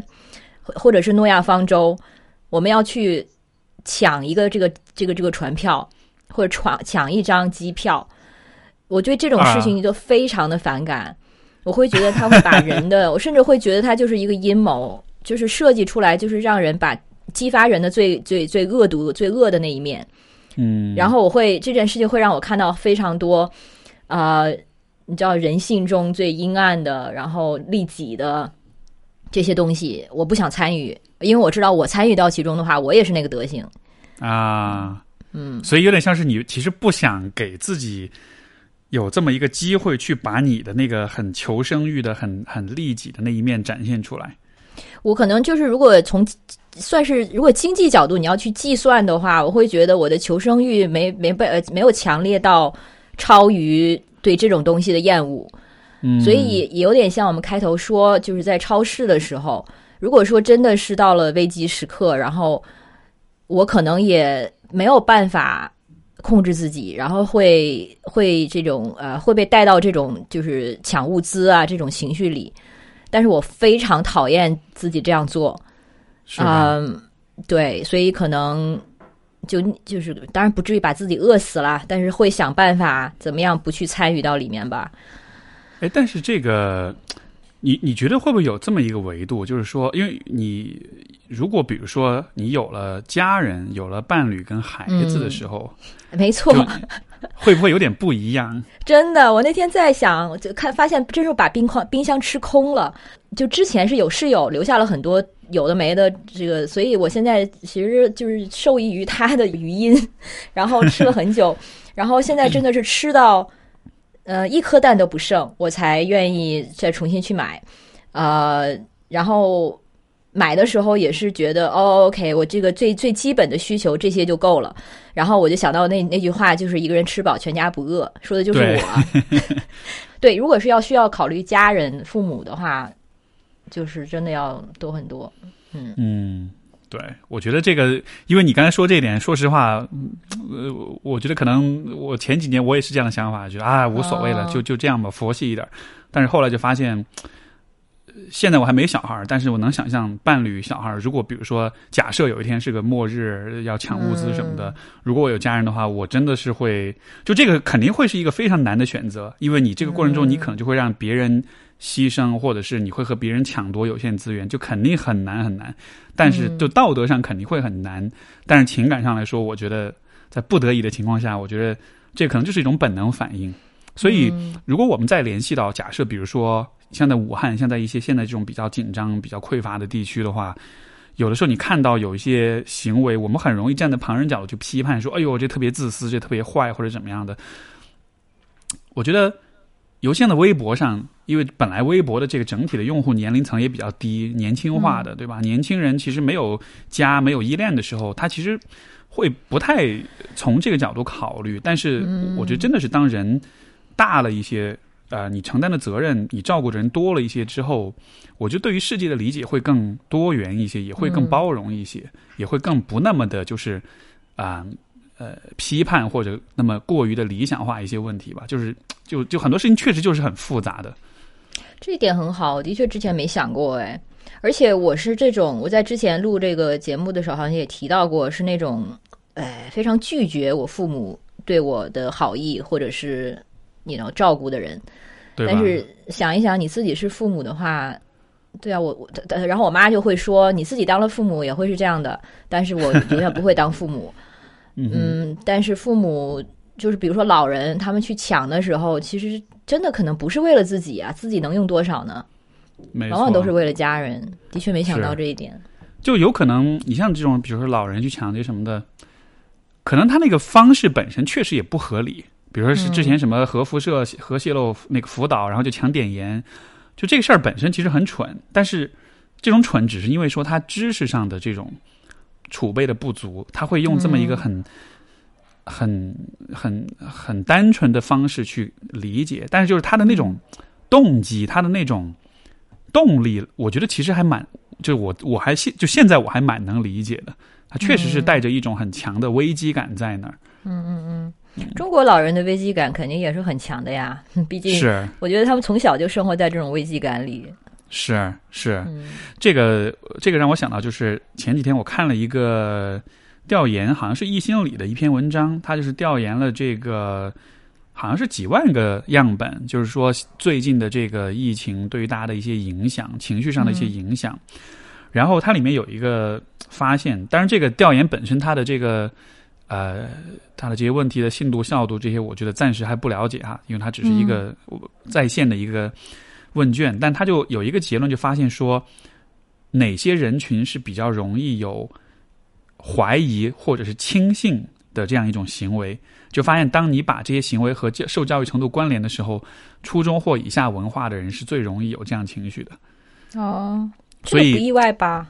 对，所以就是如果用用一个非常简单粗暴的一个话来说，就是如果你，呃，你如果越蠢，或者你的知识积累越少，你其实就在遇到危机的时候，你其实就越容易做出不理性的事情，或者是越容易被煽动。嗯，所以你从这个角度来理解，比如说像老年人的这种行为，就那一代人普遍受教育程度都不高，所以他们其实就很容易去相信，包括这个什么各种保健品啊，各种投资理财啊，包括什么抢碘盐呀。呃，抢双黄 双黄脸啊，这样一些东西，我觉得 就可能都有这么一个因素在里边。嗯，但是我觉得就是除了个人这种相对个人化的，比如说呃知识水平这种因素之外，我可能还是会更多考虑到一些社会化的因素吧。就是因为这个是正相关的，就是你的知识水平和你的可能社会地位，或者是你的生活状态、生活程度。嗯，如果所以有这样一个正相关的话，那就是知识水平较低的人，往往也是在所谓所谓社会相相对底层的地方，那他他们的这个就是整个的这个安全感，还有他们生活的保障度也会更低，所以也会直接导致他们更容易产生危机感，然后做一些可能就是或者容易被煽动，或者容易做一些嗯就是过过于紧张的一些反应。没错，哎，所以这个。呃，当一个大规模的疾病或者危机来临的时候，真的其实就是那些相对来说比较底层、比较脆弱，然后就，呃，这种脆弱也生理上或者是心理上或者是经济上脆弱，就真的就是原本就比较 disadvantage 的这这一波人，他们受到的影响真的会更大一些。对啊，是。然后最近因为天每天跟的跟那个治愈率啊什么的，其实看起来至少就是我们。就墙内得到的信息是，这个治愈力看起来是很有起色的，甚至已经是今天说已经是对这个在武汉开始了攻坚战，就是已经到了这个阶段。然后呢，现在的判断是比 SARS 这个死亡率要低很多。然后现在已经死亡的 case，你那天看到的是多少？八百多吗？好像差不多，对。嗯，就这样。然后大部分都是就是老年人。嗯，而且我相信老年人中也都是更多的，其实就是相对，比如说平时身体相对不好的，或者说可能在生活底层的这样的一些人，所以就是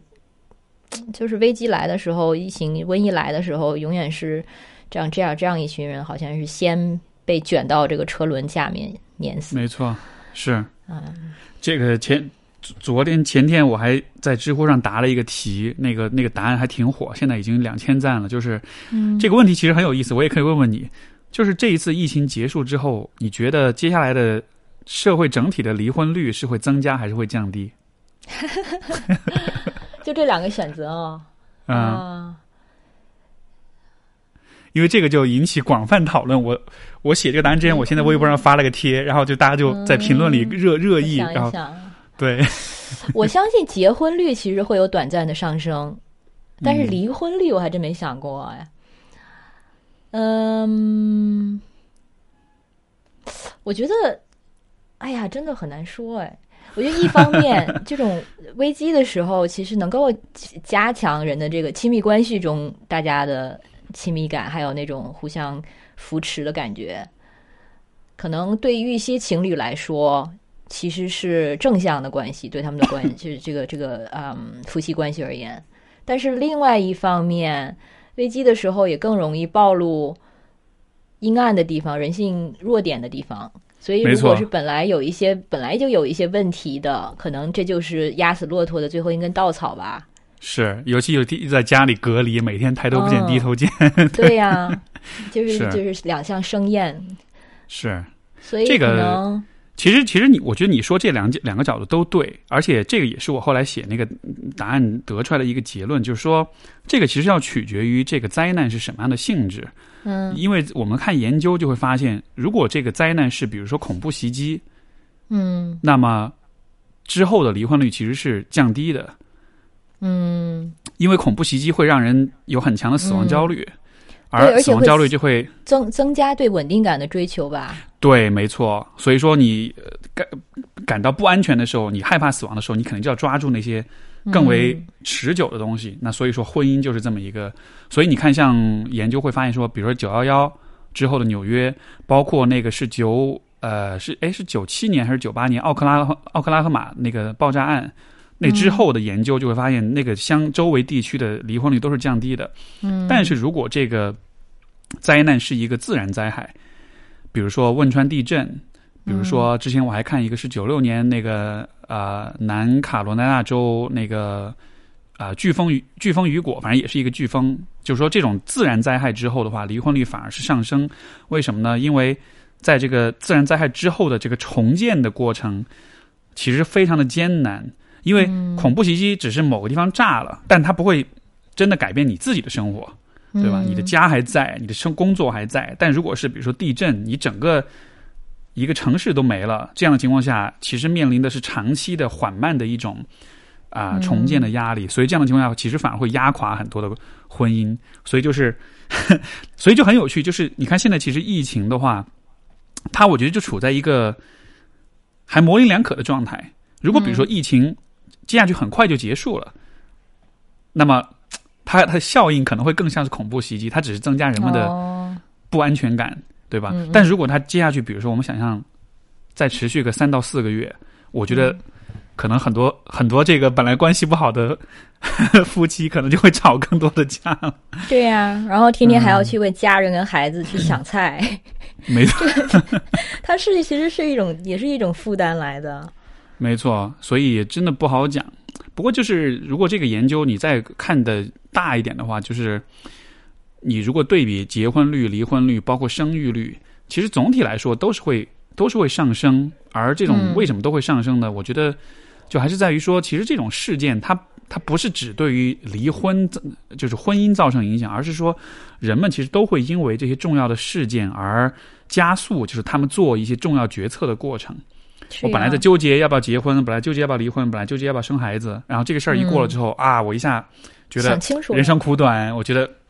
不要浪费时间了，该该该干嘛抓紧。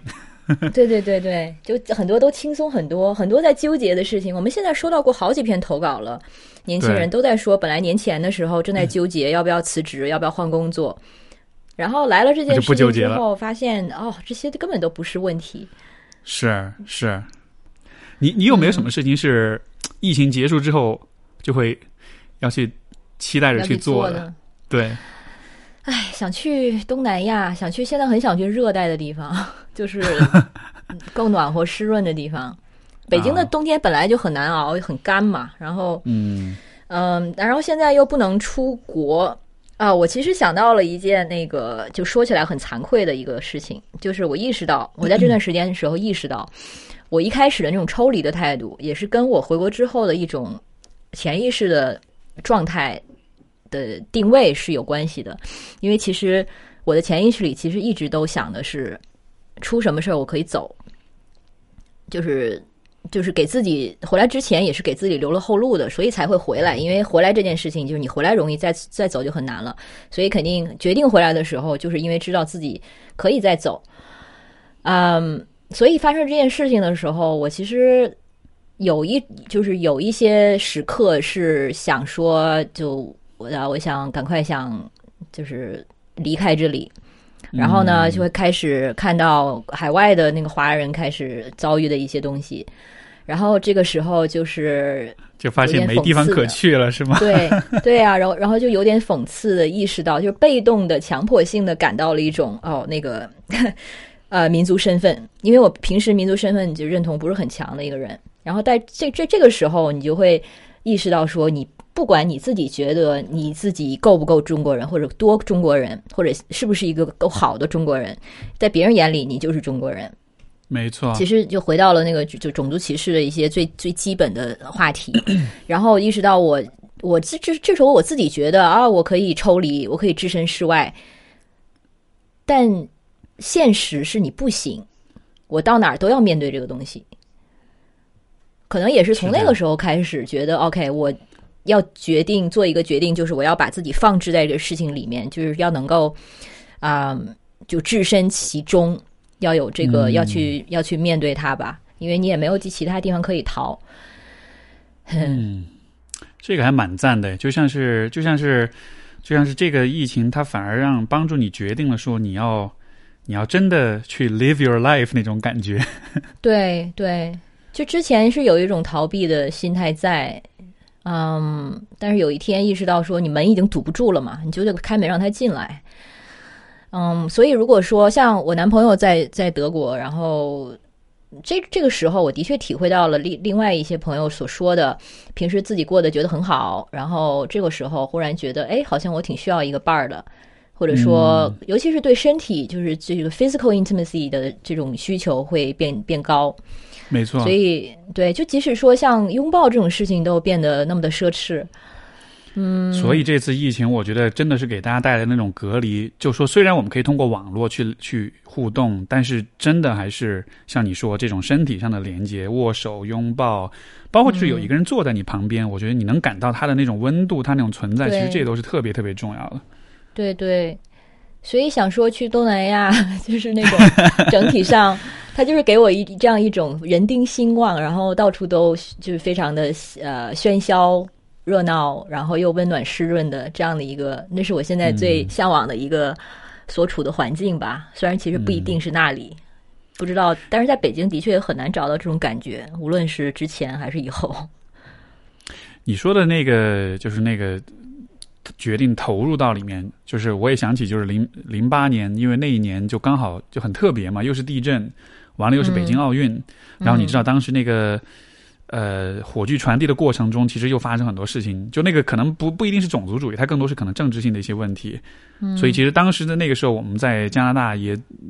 一方面是赈灾，另一方面也组织了很多这种支持呃火炬火炬传递啊、支持奥运的这些活动。嗯，然后就是像你所说，本来我的民族认同感也没有特别的强，嗯但是在那一年，在那一个夏天的时候，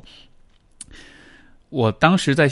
那个夏那个暑假，我当时最后离开中国是从北京飞的多伦多，然后我在北京的最后一个晚上，我就出去玩，玩了一个通宵，然后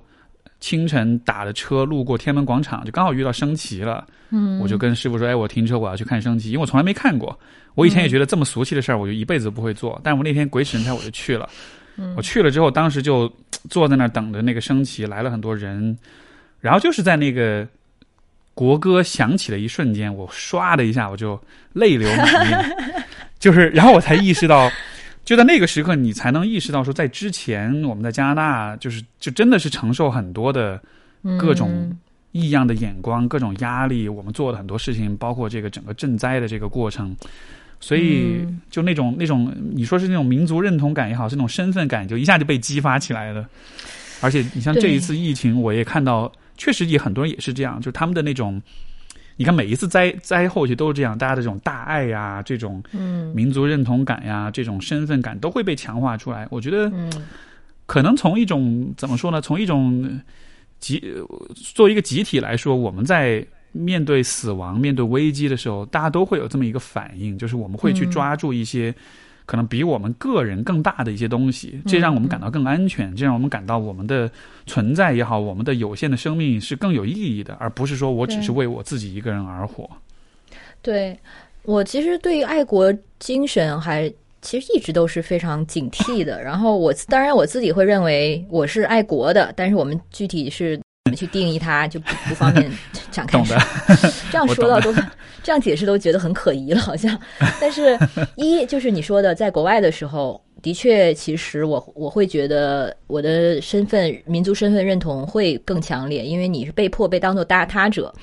嗯，然后很多其实在国外长大的这种第二代啊，年就是华华人移民，其实都有这种感觉。他们很多人其实即使是从小自己觉得我是当地人，但是他们其实是被被推到了他们的这个华人的人格这个身份身份里面。被当地的环境推到这里面，嗯，然后还有一点就是，就是在国外的时候，你是在跟一些西方媒体怼，或者说是在对他们有批评，因为会觉得他们的一些报道可能是有夸大或者有一定的意识呃，就是意识形态的元元素，所以尤其像我们这些就是做什么 critical studies 的，就是批判性的什么，你其实就是应该看一切都很有批判性，所以。对这方面其实是敏感的，就是对所谓的这种话语霸权、西方的媒体的霸霸权这些东西是非常的警惕的。但是国回国之后呢，你肯定要面对的就是另外一套的话语的战场。嗯，就是很多西方的媒体，他肯定报道的还是非常公允的。但是我所说的就是，你可能会在这一方面会多一根筋，会就是更多去想一层。它这里面有没有什么就殖殖民主义的，或者说是呃霸权的，或者说是政治性的一些原因在里面？但是在国国内的话，可能就会你明白的，就是面对的是更多的小粉红。是我完全理解你在说什么。然后这个呃，我个人其实处理这个问题，因为我也有这样的很很类似的经历。我个人处理这个问题的方式，其实有一点像我们刚才所讲那个例子，就是你去。就是你你你现在在组织这个捐助安全库的这么一个事儿，就是说，当你真的投入到一个事儿里面的时候，当你真的在地的时候，当你真的落地的时候，嗯，你才会发现真正有价值的事情是什么。然后，任何我觉得任何一个人，不管是媒体也好，是老外是是任何人吧，他在评论某一个事情的时候，就是如果他没有在地的。这种一手的经验的话，我觉得他的评价就永远是偏颇的。而如果你要去和这种偏颇的评价去对抗、去辩论的话，我觉得不如有这个经历，不如真的是就是投入到一些很落地的事情上去，去去做那些就是其实真正有价值的事情吧。所以你像，这也是我过去这几年在这种对于舆论也好，对于这种可能政治相关的一些讨论，我其实一直都保持这样一种态度，就是。微博上、网上，大家可以说很多很多很多的大话，但是所有这些大话最终都比不上你在现实当中去，可能就帮助那么一小部分人来的更实际。而且你看那种，就就都不说别的，像我们行业，就是真的有很多实务经验的人和刚毕业的学生，或者说这种做理论研究的人，他们去讨论很多问题的时候。你像现在，你给我一篇文章，我我大概就能看一下，我大概就能感觉到这个作者他有没有临床经验。他比如说，就像危机干预这样的问题，一个人是照着课本来说的，还是他是做过这方面工作，还是说他真的有很多经验，他写出来东西是完全不一样的。这种区别，我觉得还是是蛮重要的。所以，就就当然，我不是说我们不去讨论或者不去辩论，就还是需要有。但是，我觉得就是，呃，你有了那种更。落地的那种经验之后，我觉得它其实可以帮助你更好的理解很多问题，而且其实内心的嗯冲突也会更更少一些，因为你有一些就是很实际的一些体验可以去支撑你的，对对，可以帮你去确定、去支撑你的立场。对。嗯，那你呢？之后你想有没有特别想做的事情？我这说说出来会会让大家要么觉得很俗，要么觉得很感动。就是这其实是我在疫情之前就非常想要做的事情，就是我打算去武汉做那个线下活动，因为之前《十二人生十二法则》这本书，就是之前一直在做签售，像北京、深圳、广州、呃深圳，然后上海、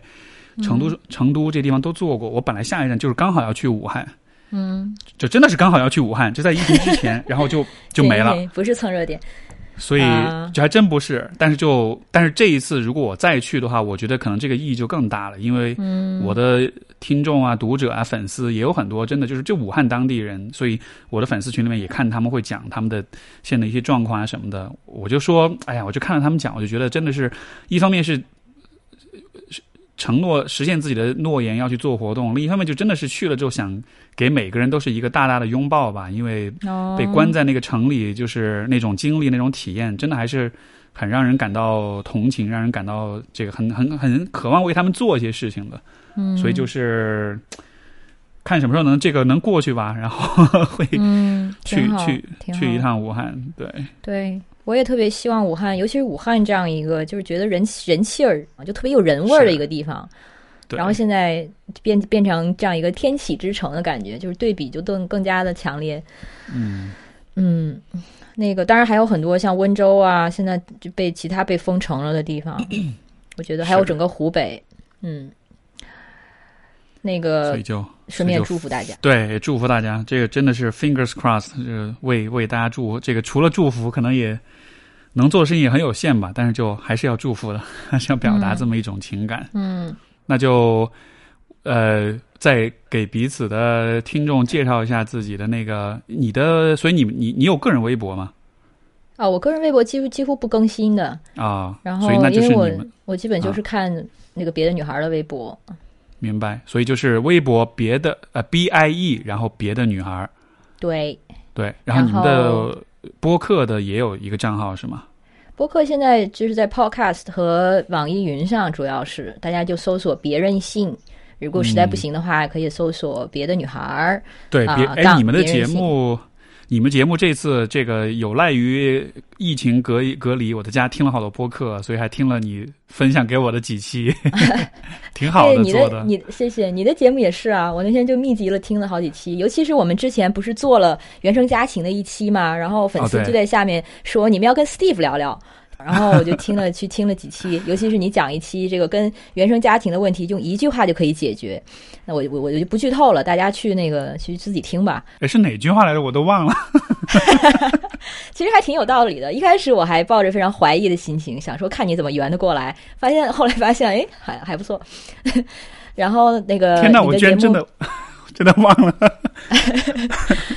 嗯对，Steve 嗯更新的还挺挺勤的，嗯，嗯，我是而且现在节目也很多了，然后嗯在网易云，然后喜马拉雅、喜马播客、荔枝播客、苹果播客都有。全都有，全都有，而且他，他的话题都是就是挺温暖的，很多听众。很多听众都说听着这节目睡觉了，就是可以治失眠。嗯我不知道是因为太无聊了，还是因为什么。哦，然后你的微微博就是 Steve，哎，微博我的微博是我的中文名历史的史，优秀的秀，英雄的雄，然后 Steve，所以就是史秀雄 Steve，所以大家也可以找到。对然后你作为心理咨询师也是开张的，对吧？我现在没有接新的来访了，哦，所以就算大家想找你的话也不行吗？现在求助的话就推荐去简单心理，哦，没有任何我跟他没有任何商业利益，没有做任何广告，但是就只是从专业角度来说，这是我认为最靠谱的平台。OK OK，有你的认证，大家也就放心多了。对对对，请那个简历里，请他们创始人记得给我打点钱过来。没有开玩笑，嗯，对，好的。好吧。那个，那么希望你在上海保重身体，然你也是后百毒不侵本来对，本来是真的是挺想当面做这期节目的，而且他本来也要来北京，但是现在因为客客观条件只能先连线了。但是对，期待疫情结束之后，我们也真的可以什么时候在线下面对面的畅谈啊，谈没问题痛饮。，没问题，没问题。好呗，嗯那就到这儿，也感谢各位听众的收听，谢谢也祝大家家百毒不侵，也祝大家接下来嗯工作顺利，注意保护好自己。对自己过好，没有什么丢人的。对对，好，那先这样，拜拜。好，先这样，拜拜。